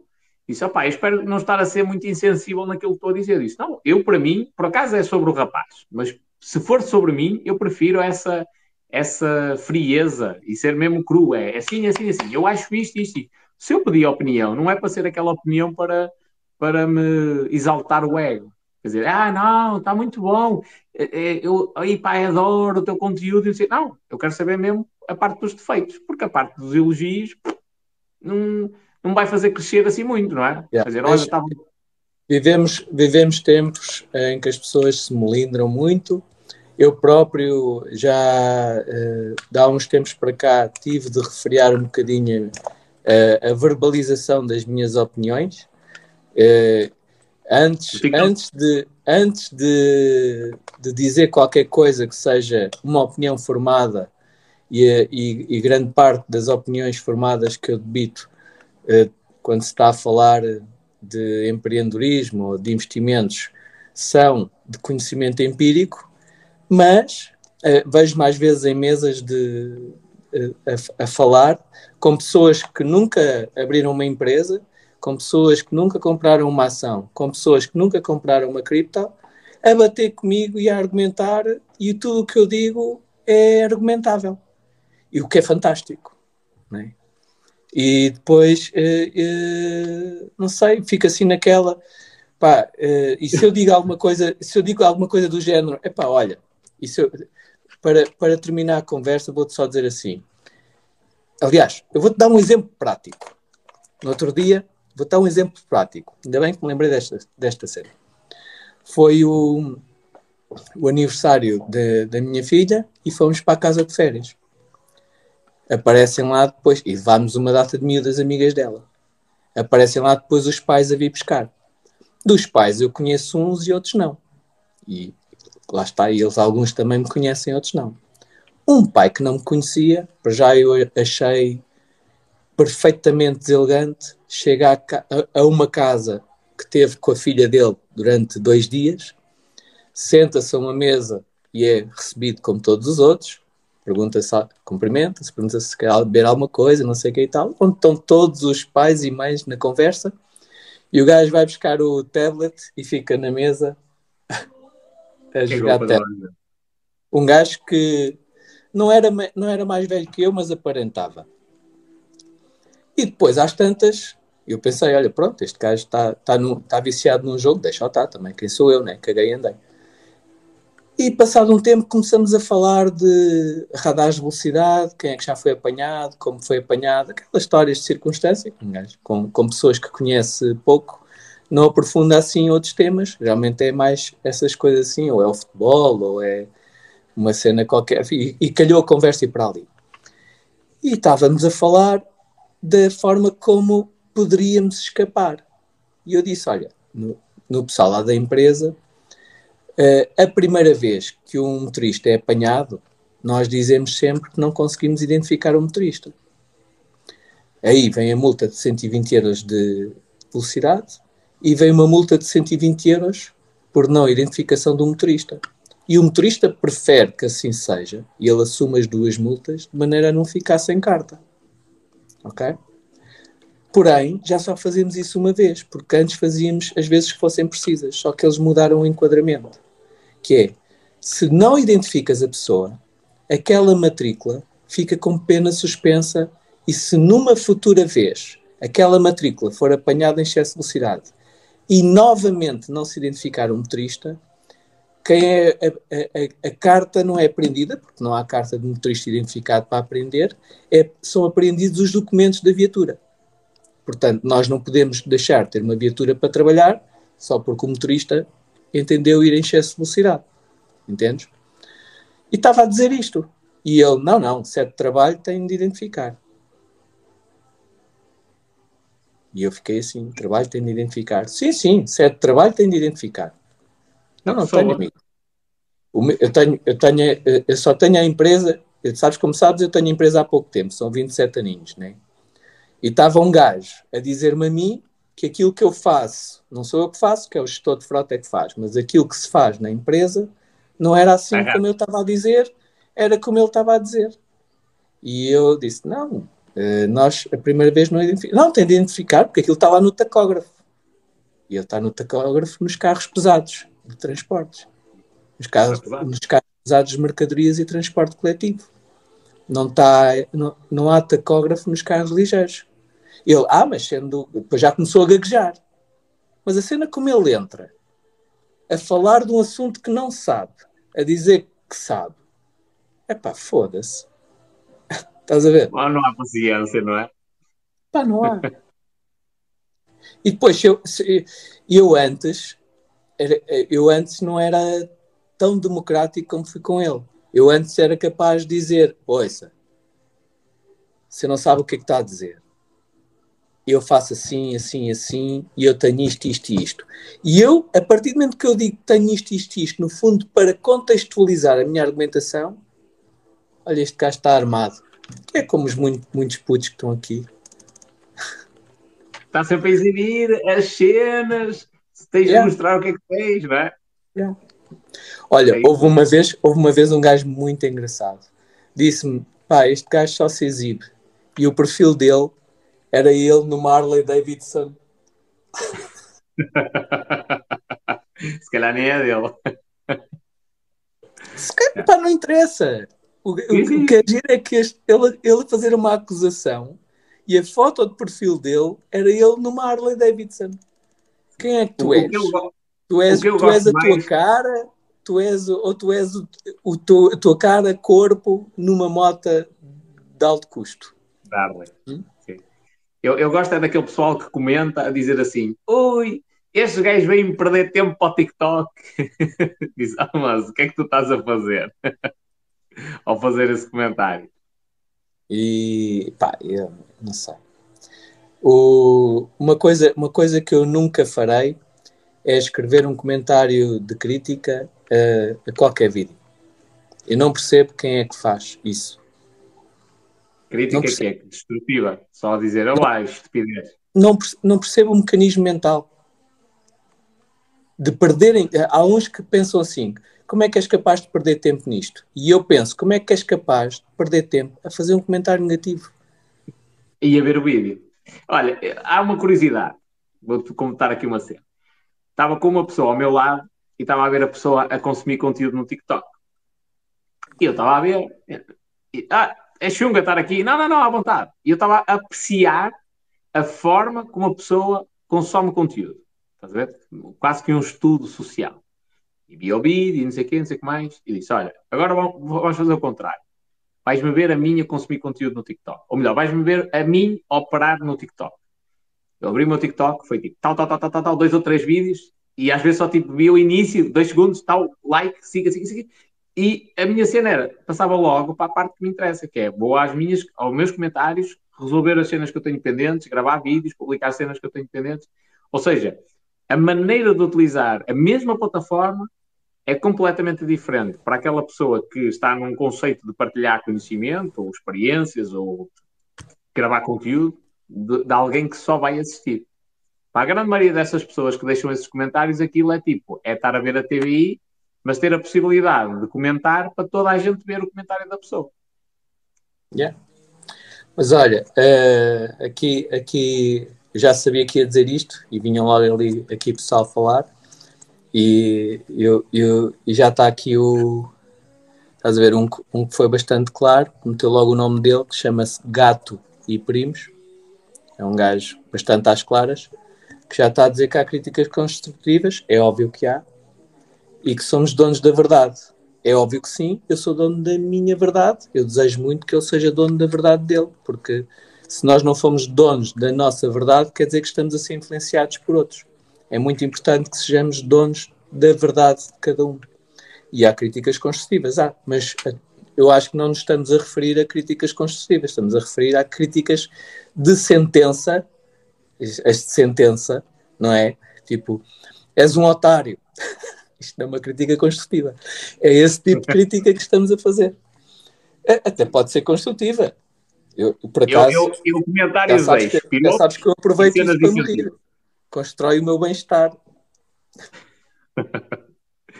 ah, eu, há, muito, há muitos comentários que Deus me livre. Ainda hoje eu respondi a um gajo e eu tipo, respondi-lhe na boa ignorei um comentário negativo, estava a ler, a responder, respondi, tipo, ignorei um negativo, respondi ao outro na boa, Mas, e depois ao, cheguei ao mais espanhol, mais. espanhol, deixa-me dizer-te que eu acho que tu melhoraste muito.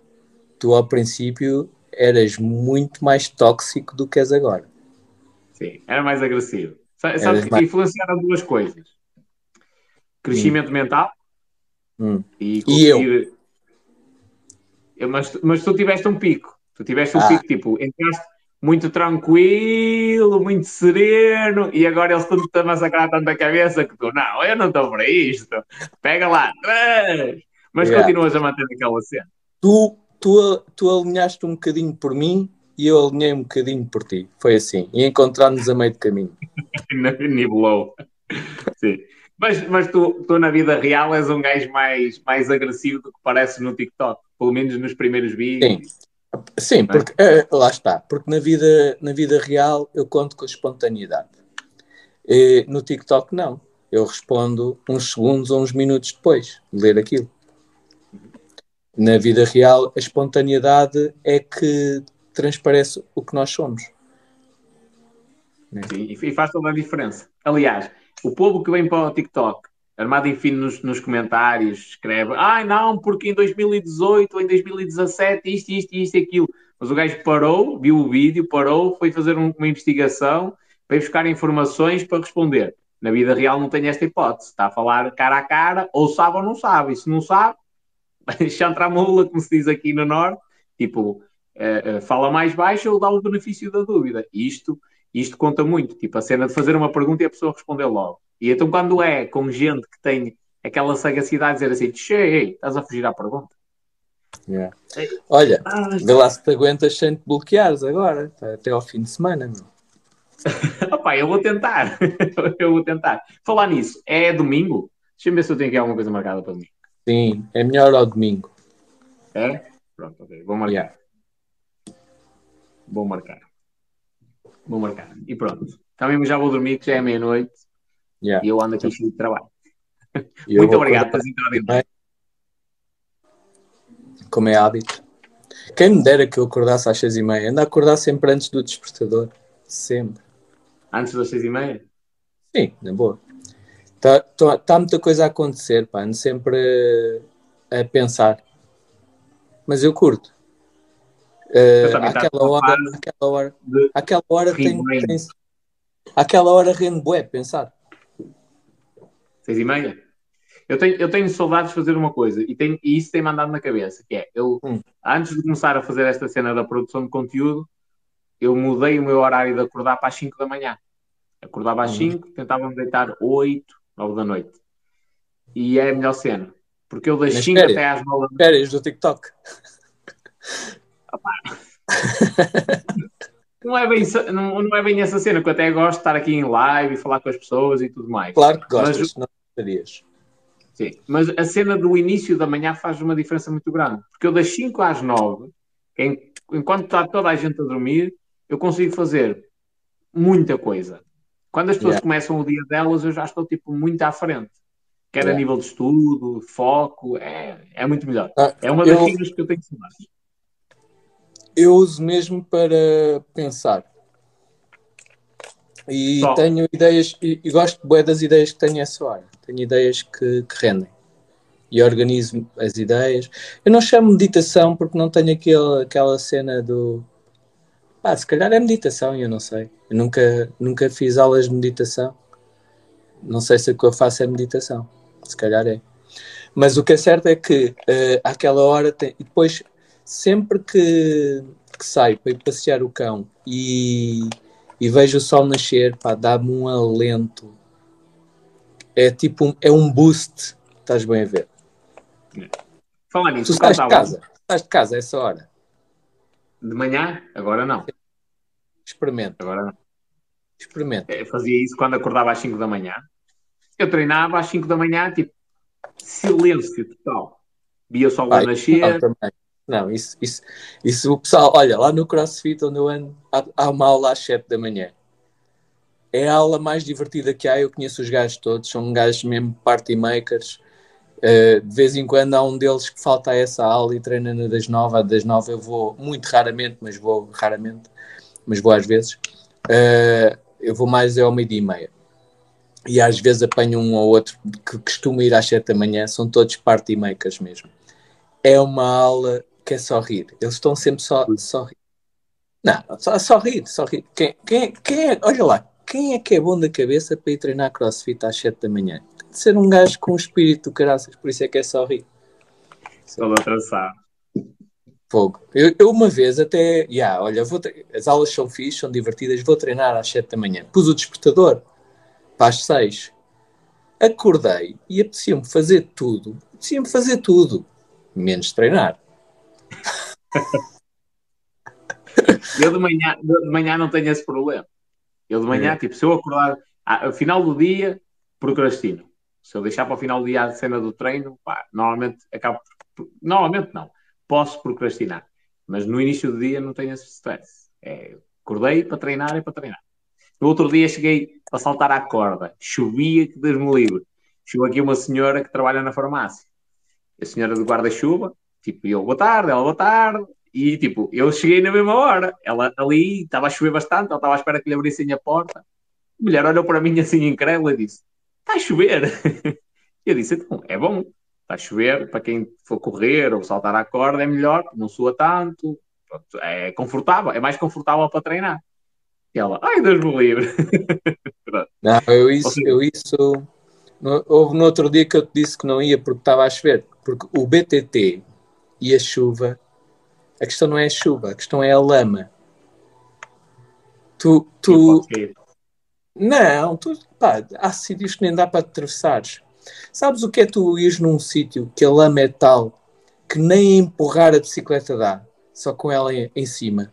E, e, e atenção, eu tenho uma elétrica, pesa 24 kg, andar com ela em cima é dose.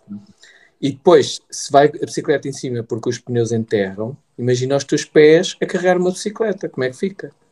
Uhum. Ao ponto de estás a fazer força para levantar a perna e vem um bloco de lama. Não dá, não. Quando está a chover, é pá, que é que se lixe? Depois a bicicleta chega, uma bicicleta que custa dinheiro, chega toda lixada, toda cheia de lama, a lama mete-se em todo lado porque é transportada com água. Um gajo tem de levar aquilo o melhor possível com, tipo, com, com escova de dentes, estás a ver? Pá, não, não rende. Não é cena de, ah, vou andar de bicicleta ali para o Alcatrão. Não, é BTT. E BTT com chuva não, não rende. Não rende.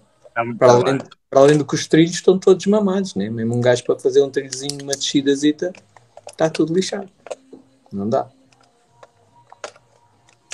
Agora, já, treinar, sim. Agora, àquela hora, treinar não. Àquela hora é pensar, passear o cão, respirar o ar, ouvir os passarinhos. E o Mário estava aqui a dizer uh, que, que no Norte não faz tão bom tempo como aqui no Sul.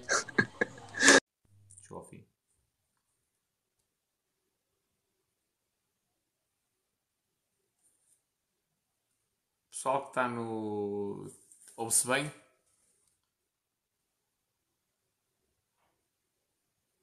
Ainda em live. É, o Henrique, não se facilita. Estive a falar com, com o Lion.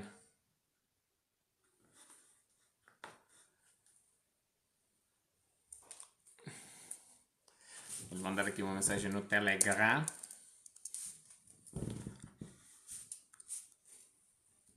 Já foi à vida. Olha, a minha net, a minha net foi abaixo.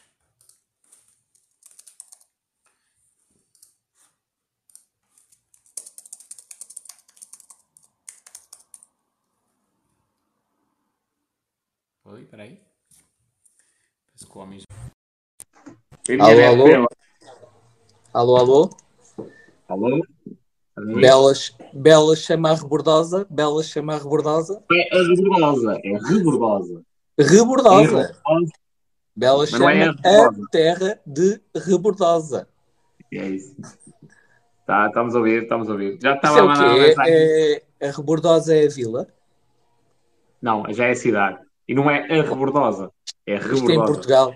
Isto em Portugal é a mesma coisa. Eh, Levam qualquer merda à cidade. O Cacém também é cidade, vê lá tu. Um dia, um dia eh, estava eu no Cacém, eu fui morar para o Cacém, era uma vila. Chegou a, uma- a um ponto que era a vila ma- com mais habitantes por metro quadrado da Europa e os gajos não contentes com isso e levam para a cidade. A vila. Ah, mas quantos, quantos habitantes é que tem? Epá, agora eh, eh, o Cacém é uma potência. O Cacém, deixa-me. eu acho que já te disse. No Cacém há, há três farmácias. Já há bué de anos. Há mais de 10 anos que há três farmácias que não fecham nunca, trabalham 24-7. Não tens aquela questão, ah, deixa ver qual é que está de serviço. Não, esquece. É tudo. Há três que estão sempre a bombar. É só para veres o, o poder daquilo. Aquilo é um poder. Rebordosa. É cidade, tem quê? 10 mil habitantes? Não, fogo, nem brinques. O Cacém depois foi dividido entre Cacém, a Gualva, Miracintra, mas pronto, o Cacém todo é basicamente isso tudo. Na altura, há 20 anos atrás, tinha 150 mil. Estás a ver a escala? Nós estamos a falar. Muito diferente, muito diferente. 10 mil, 10 mil habitantes. E 10 mil, o Conselho de Paredes todo, o Conselho, tem 87 mil, uma coisa assim. Pois. Fica abaixo do. Não, isso é- Isso é- é- e, e depois eles levaram a cidade porquê? Pá, porque queriam que tivesse uma conselhia, né? para depois ter mais juntas de freguesia, né? para depois ter. E pronto. Mais gente a mamar, não é? mais gente, por- que é para haver uma gestão mais localizada, né? mais, com mais. Mais assessores e os comités e as, as comissões de inquéritos e essas cenas. Yeah. É verdade, tenho de me inteirar do que é que se passa naquela cena da comissão de inquérito do gajo do novo banco. Porque eu já vi aí umas pataquadas altamente de perguntarem ao gajo o que é que ele tem, o que é que ele deixa de ter. E ele e não ele sabe, sabe. não sabe. Pá, é assim. Sabes que as pessoas de alto rendimento nem sabem bem o que é que têm. O gajo deve ter pai 200 empresas. Ele, ele, ele já não usa assinatura, de certeza, ele usa chancela. Ele mete, mete, eu tenho um carimbo automático. Agora, eu tenho a impressão que metade das pessoas que estão a vir a live não sabem o que é uma chancela. É aquela cena de tipo um selo, não é? Se não estou errado. É, um, é o tipo um carimbo de uma assinatura. É uma chancela. E os gajos que assinam têm uma chancela, já não, não fazem assinatura. É pum, pum, pum, está a andar. Hoje em dia tens uma cena melhor. Tens a, tens a assinatura digital. Tu és maluco? És maluco? Com um gajo daqueles do novo banco, isso deixava uma pegada digital que ele depois não ia conseguir explicar. Ali tem de ser tudo à antiga. Ali tem de ser Pois. tudo à antiga que é para os papéis perderem-se. Eu trabalhei com, com um gajo, esse gajo já. Ah, não, a minha empresa é 100% digital. Um gajo que ia uh, trabalhar, mesmo prestador de serviços, opá, comprar aí um leitor de cidadão, o leitor de cartões, tem de ser tudo digital, tudo digital, tudo digital, assinatura digital. A única coisa que não era digital era o gajo propunha aos funcionários assinarem um contrato a tempo um, indeterminado, um contrato de efetividade, e uma carta de rescisão sem data no mesmo, no mesmo dia. Estás a ver? Pronto. E, então a carta de rescisão não era com a assinatura digital, era escrita à mão. Era o único documento que ele tinha em papel era esse. todos, todos os outros eram todos digitais. Via-se que, ele, via que ele depositava fé na lei do trabalho, não é? Claro, total, total. Não, mas esse, esse é assim, num acordo, isto não pode acontecer, já agora, para quem nos está a ouvir, isto não pode acontecer. É, é crime. Uh, mas num acordo entre as partes, eu até acho que isso até que percebo que ele pudesse fazer isso. Só que de parte dele era mesmo indevido. Que é, ele mas olha, aqui. Houve, houve um gajo que eu conheci que era hum, gestor de duas fundações. E quando ele não estava numa, era porque estava noutra. E quando não estava na outra, é porque estava na uma. E não estava em nenhuma. Não estava em nenhuma. de cada uma, ele ah. recebia um ordenado de 4 mil euros. Sim. Isto também parece, só para terminar, e para a gente não falar muito de política, parece aqui a situação que aconteceu em Paredes, que entrou um novo partido no governo, e Deus me livre, nós vamos descobrir as falcatruas todas. Mas espera lá, o TikTok não é chinês? É. Pronto, então podemos falar de corrupção, porque na China não há. Na China é pena de morte. é, é, tudo perfeito. Uh, gays, não, na não, China, agora... na China estás, estás maluco? Na China não há mesmo. Sim, sim, sim. O, o, quer dizer, haver há. Em, em, em larga escala que não. não é? Mas os gajos estão no topo, também faz. É melhor, é melhor não desenvolvermos. Pronto. E o que é que acontece? Os men, os men, ei, vamos descobrir tudo. Descobriram que uma funcionária da Câmara, pelo GPS do carro, tipo, o carro estava estacionado em, carro, em casa dela e ficava lá, tipo, o dia todo. Ela levava o carro para casa e ficava lá o dia todo, dois ou três dias seguidos, tipo, o carro não saía dali. Descobriram isso. O que é que fizeram? Promoveram, não? A gaja mexe muito, consegue pôr os velhinhos todos na, aí nas excursões e coisas do género, amiga, estás promovida, vais passar para um cargo diferente. Isto faz-me lembrar a mesma cena. Yeah. Enfim, olha, vamos, vamos ver. Vou ver um filme que me faz adormecer em 5 ou 10 minutos, que é um espetáculo. Mas eu, hoje eu... já arrependia ter hum. encontrado isto. Já valeu a pena. Top. E um gajo olhar para trás e ver tipo designs que se fez eu, no, há uns tempos atrás vi um, uma imagem qualquer que eu tinha no e-mail, uma cena que eu fiz em Photoshop, que emocionava aquilo. Uau, altamente. Pá, olha o que eu vi agora. O meu número de telemóvel é o mesmo, é? Eu também. Desde que tenho telemóvel até hoje, o número é exatamente o mesmo.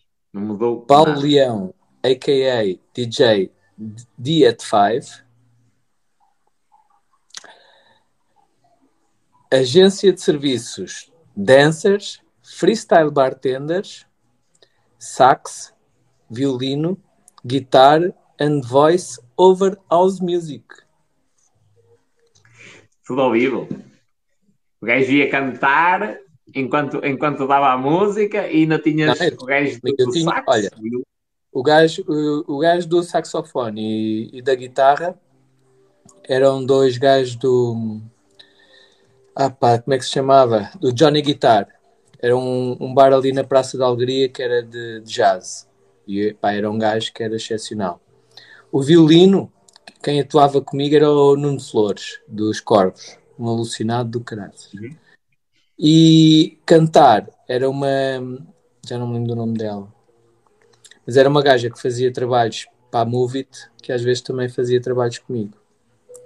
Eu, eu já andei numa, numa. Já agenciei o Unas, o Alvin. O Unas é mesmo.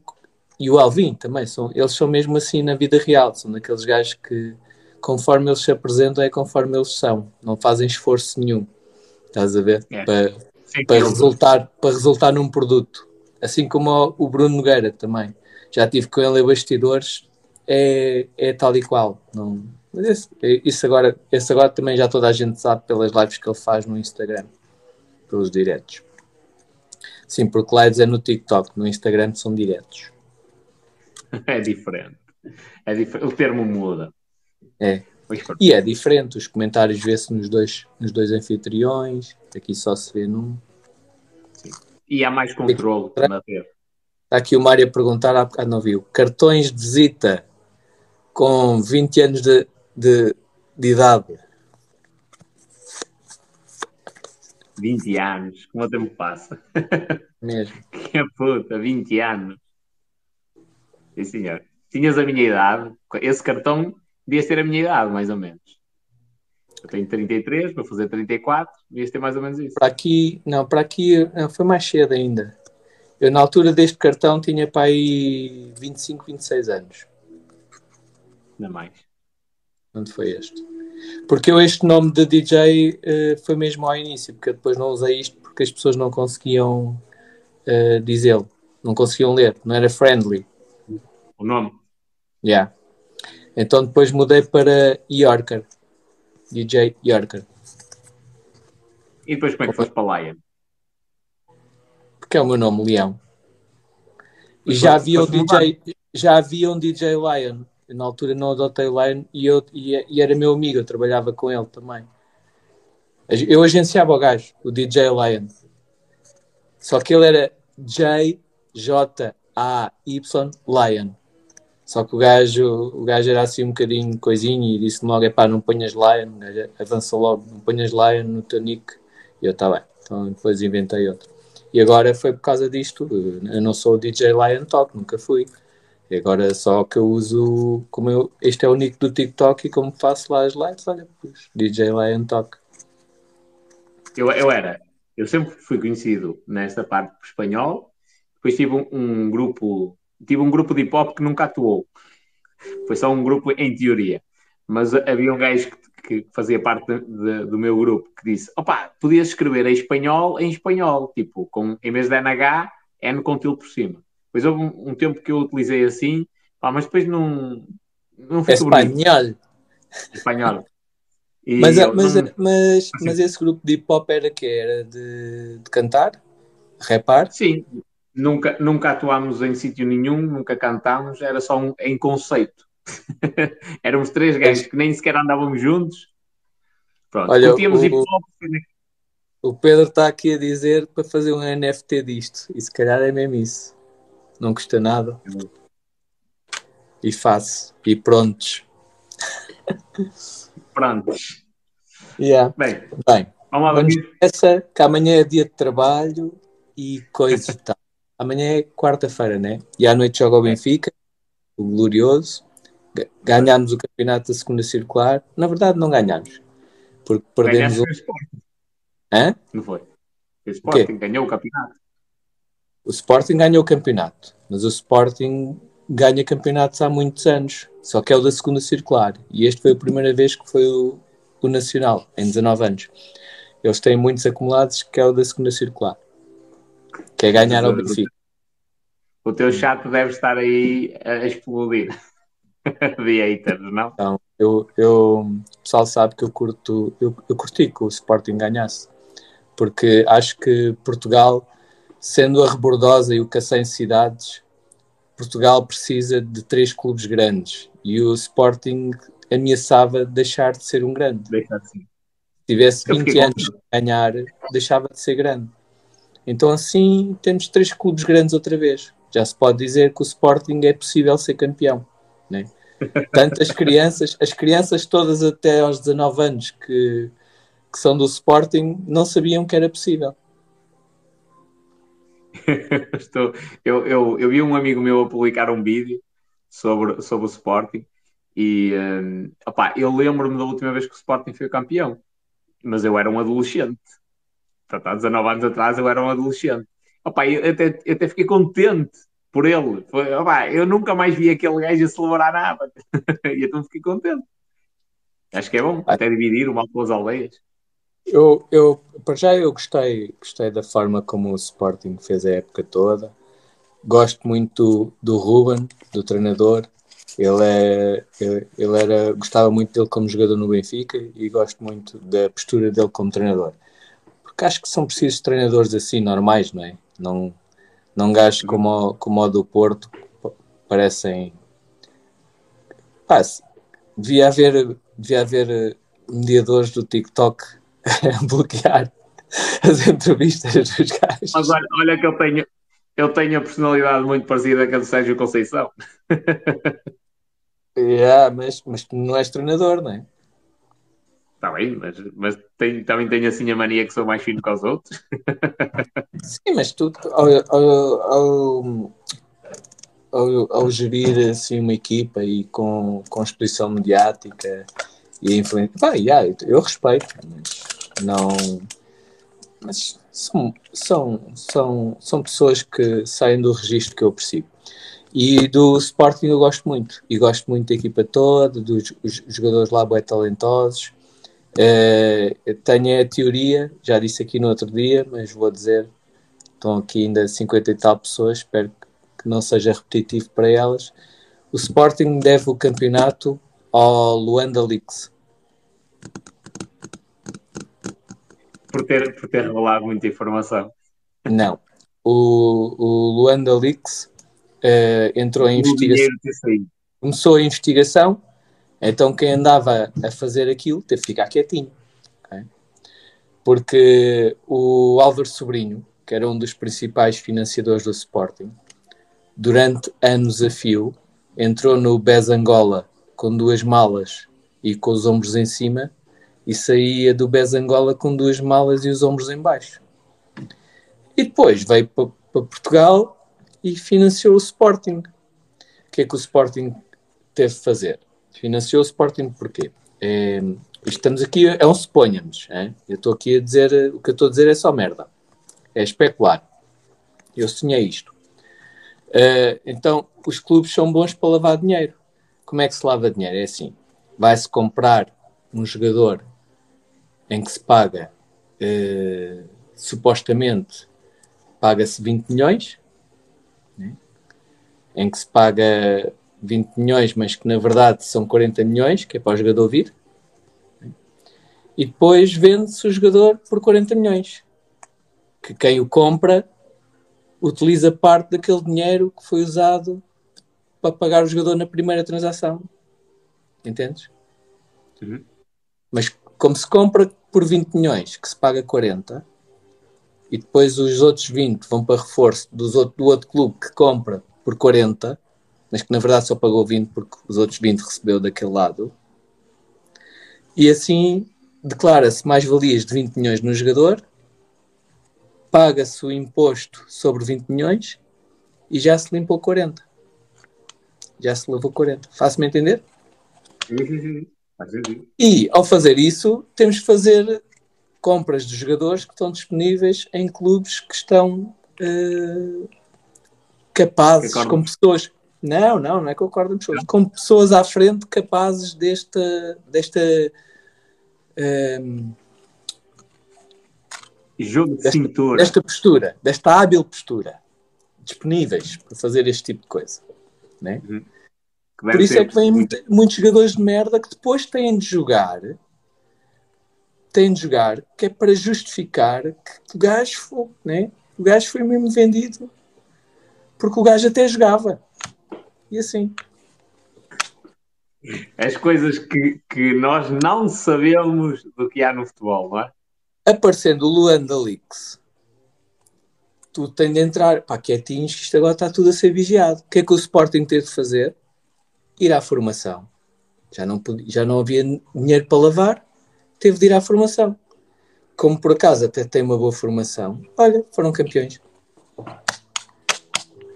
Está aí o segredo. Mas daqui a um ou dois anos, volta ao esquema outra vez. É, dá, dá mais. Não, não, falta muito. É só. Pá, enquanto o, o Espírito Santo tiver. Uh, o Espírito Santo. Ai que estupidez!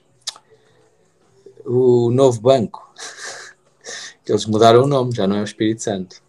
Espírito Santo. Pronto. É, sabes aquele gajo que era ladrão? Que era o Manel. Agora não é Manel, é João. Não, ele fez uma operação e agora é, é a Luísa. Então já não é Aldrabão. O da Aldrabão era o Manel. Agora ele é a Luísa. Enquanto yeah. lá injetar dinheiro, há aquela outra facção que é dos justos que está alerta. E então eles têm de estar em low profile. Que é para os justos não acharem, pá, foda-se, isto já é demais, estás a ver? Já começa a ser vigariza mais. É. Mas curti essa visão. Nunca tinha pensado nisso. Também fora do, do futebol. Eu nunca tinha pensado nisso. Eu, eu sei que há lavagem de dinheiro. Tanto é que tem ali um livro para ler sobre as vigarices que existem na, no mundo do futebol. Isto é só, é só, especulação minha, raciocínio meu. Do, é um suponhamos que eu faço. Um suponhamos. É um sonho. Andas a sonhar muito. Que era assim. E depois vemos exemplos como, por exemplo, do o, um guarda-redes do Benfica que foi vendido duas vezes, dois anos seguidos, quando já não era da, do Benfica, foi vendido duas vezes pelo Benfica, não percebi. Para o Salamanca ou o quê? um guarda-redes um guarda-redes começava sempre a jogar de início, que eu, eu que ia ao estádio, tenho lá, lá lugar cativo, e, toda a gente à minha volta é lugares cativos, não? um gajo que conhece, conhecemos todos, e toda, toda a gente assim, mas porquê que aquele caralho joga de início? Que já, já, nós sabíamos que na luz, para ganharmos o jogo, tínhamos marcado dois golos, porque um, aquele guarda-redes ia dar. Era para a frangueira. Era o, o Roberto ou o Rogério, ou que era aquela merda. Depois vendemos por 8 milhões para o Salamanca. Tudo foda-se, já nos vimos livres. E no ano a seguir vendemos por 8 milhões para o Salamanca. Fui, fui, fui acho, ou melhor, eu estava com problemas de pagamento e fizeram em, em duas prestações anuais. Sei lá. Sei lá. Roberto, yeah. Pois, é, olha, é o, Mário, o Mário que é do Porto adorava o gajo, pois claro que Era altamente, era cada frango. Eu lembro-me de alguns, alguns dos escândalos. O gajo conseguiu uma vez um remate do Hulk junto à linha de campo, que se ele não, se ele não tocasse na bola, a bola não entrava. Ele conseguiu defendê-la para dentro da baliza. Foi surreal. Estão aqui a dizer que em Espanha ele fez uma boa época. Olha, se calhar correu melhor. Pois, eu também vi isso, né? Só que é pá, isso são os resumos, né? Se calhar, não sei. Eu também, eu também vi que no ano a seguir ele fez uma boa época, é verdade. Mas pronto, pá, vale o que vale. Eu sei, eu sei que no Benfica, o Benfica começava sempre a perder 1 a 0 com ele. É, é, a moral também já estava baixa. Bastou levar ali 3 ou 4 francos, ou tem, ou tem muita, muita capacidade mental, ou depois já é difícil. Yeah. Olha, estou aqui a dizer que não foi o Hulk, foi o Guarim. Seja, mas, mas lembra-se desse lance, não é? A bola rematada da linha de fundo nem ia à baliza e o gajo defende lá para dentro da baliza. Calhau com dois olhos que era o que ele era. Mas pronto, já foi, não interessa, é passado. Expiação dos males. Epá, vamos dormir, meu. Meia-noite e meia, meu. Fónix. Vambora, vambora, vambora. Também há muita coisa para fazer. Olha, muito obrigado mesmo ter vindo aqui tchau, partilhar. Tchau. Um abraço. Espera-se no palei. Ora bem, minha gente, muito obrigado a todos que vieram até aqui. Eu curto falar pelo Paulo por esta cena, tipo uma maneira de ver as coisas diferente. Ainda esta a propósito do futebol, que é uma coisa que eu não acompanho. Gosto de saber isto. Não gosto de saber, tipo, as cenas. As... Será que ele tem razão? Será que não tem? Não. Eu gosto de saber a maneira de pensar diferente, não é? Eu nunca ouvi ninguém dizer o Sporting ganhou o campeonato graças ao Luanda Leaks e depois apresentar-me alguma justificação do porquê dizer essa afirmação. É lógico que isto foi um suponhamos, não é? Foi um sonho que ele teve, mas eu gosto disso. Esteja certo ou não, põe-me a pensar. É uma visão diferente e põe-me a pensar. Eu gosto deste tipo de, de pontos de vista. Já agora está aqui o Mário, exatamente a mesma coisa. No outro dia fomos almoçar e o Mário também me contou algumas cenas, inclusivamente uma que eu um dia mais tarde hei de revelar, não digo o nome dele, mas hei de revelar que é uma dica espetacular. E eu, foda-se, que bem pensado. É isto. Quando um gajo fala com pessoas inteligentes, quando um gajo fala com pessoas que veem o mundo de uma maneira diferente, isto obriga-nos também a, a, puxar pelo nosso cérebro e a ver o mundo também de uma maneira diferente. É? E o Paulo, volta e meia, diz algumas cenas tipo que eu fico mesmo, foda-se. Deixa eu pensar sobre. Tenho, de pensar antes de, de, responder, eu tenho de pensar sobre isto que ele me está a dizer. Por exemplo, fisicamente, nós estivemos a falar sobre a cena do Covid-19 e ele comeu o caco mesmo. Eu, ui. Ele aqui tinha-me dito, no TikTok tinha-me dito, numa live disse-me assim, mas depois a gente isso fala pessoalmente. Porque eu não vou expor aqui a minha opinião uh, publicamente. E quando tivemos presencialmente, tivemos a falar sobre isso e eu, foda-se. Que bem pensado. Isto é uma característica que eu, que eu deteto em muita gente que eu considero, considero bem sucedida, que é uma capacidade de olhar para as coisas por um prisma diferente. E normalmente é um prisma que faz sentido, é óbvio e ninguém está a ver aquilo. E pronto, minha gente. O que disseste hoje no canal do Telegram parece que me leste pensamento. Acreditar em mim. Sim, tens de acreditar em ti. Eu já disse isto aqui. Aquela cena que eu disse no canal do Telegram foi por dois motivos. Primeiro foi um teste que eu tive a fazer e foi um teste que eu aproveitei para motivar as pessoas. É a família, são os amigos, marido, mulher, pai, mãe, irmãos, primos, que nos, mais nos vão uh, prejudicar, mais nos vão puxar para trás quando a gente tenta arrumar para a frente. Não é por mal, é até porque gostam de nós. Só que muitas dessas pessoas não conseguem ter um entendimento do que é empreender, do que é avançar, do que é ser arrojado. Não conseguem ter o entendimento. Ainda ontem, ou anteontem, falei com uma pessoa e disse, e disse precisamente isso. Não digas ao teu pai.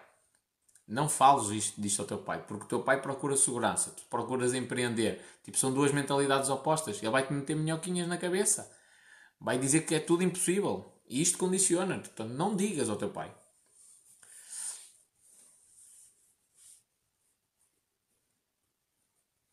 Boas, diz-me uma coisa. Ganho 900 euros, trabalho fins de semana. Trabalho fins de semana e tenho uma folga por semana. O que achas?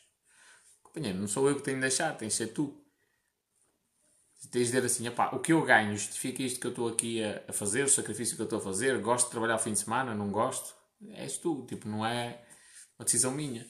Há, há, pessoas para quem 900 euros é um bom ordenado, há pessoas para quem 900 euros é uma miséria.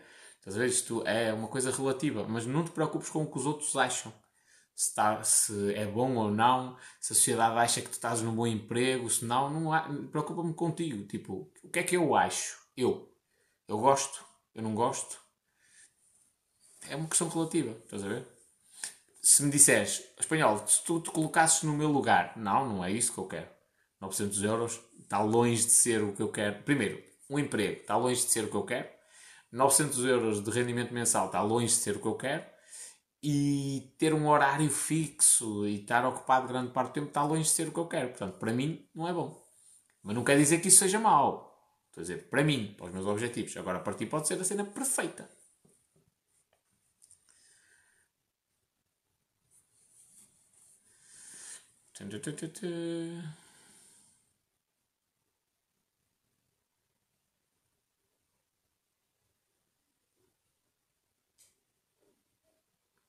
Qual é o nome do livro que disseste ao Lion sobre futebol? Vou-te mostrar, que eu já não sei o nome.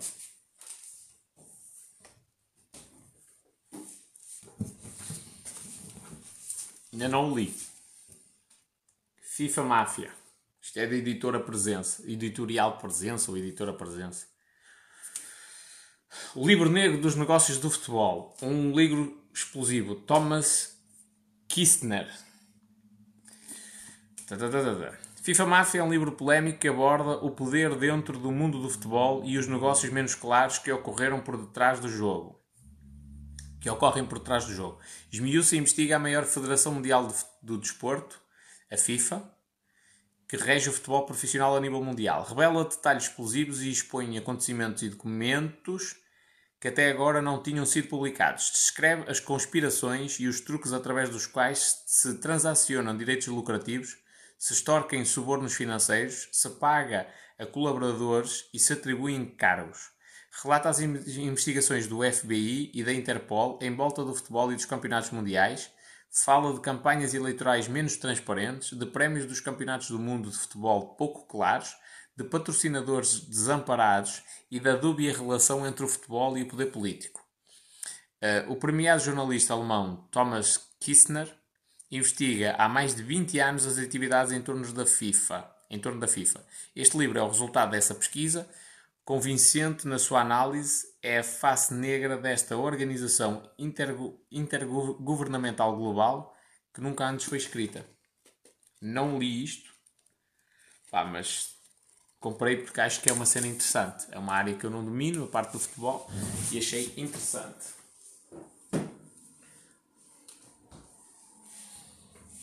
Se a editorial Presença me quiser pagar bem, eu leio este livro rápido e dou-vos o feedback. É lá. A Carla chegou aqui a altas horas.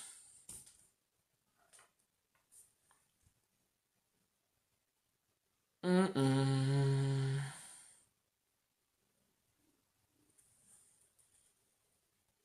Gente, estamos na hora. Beijos e abraços para toda a gente. Também há Insta. Também há pessoal do TikTok. Um abraço.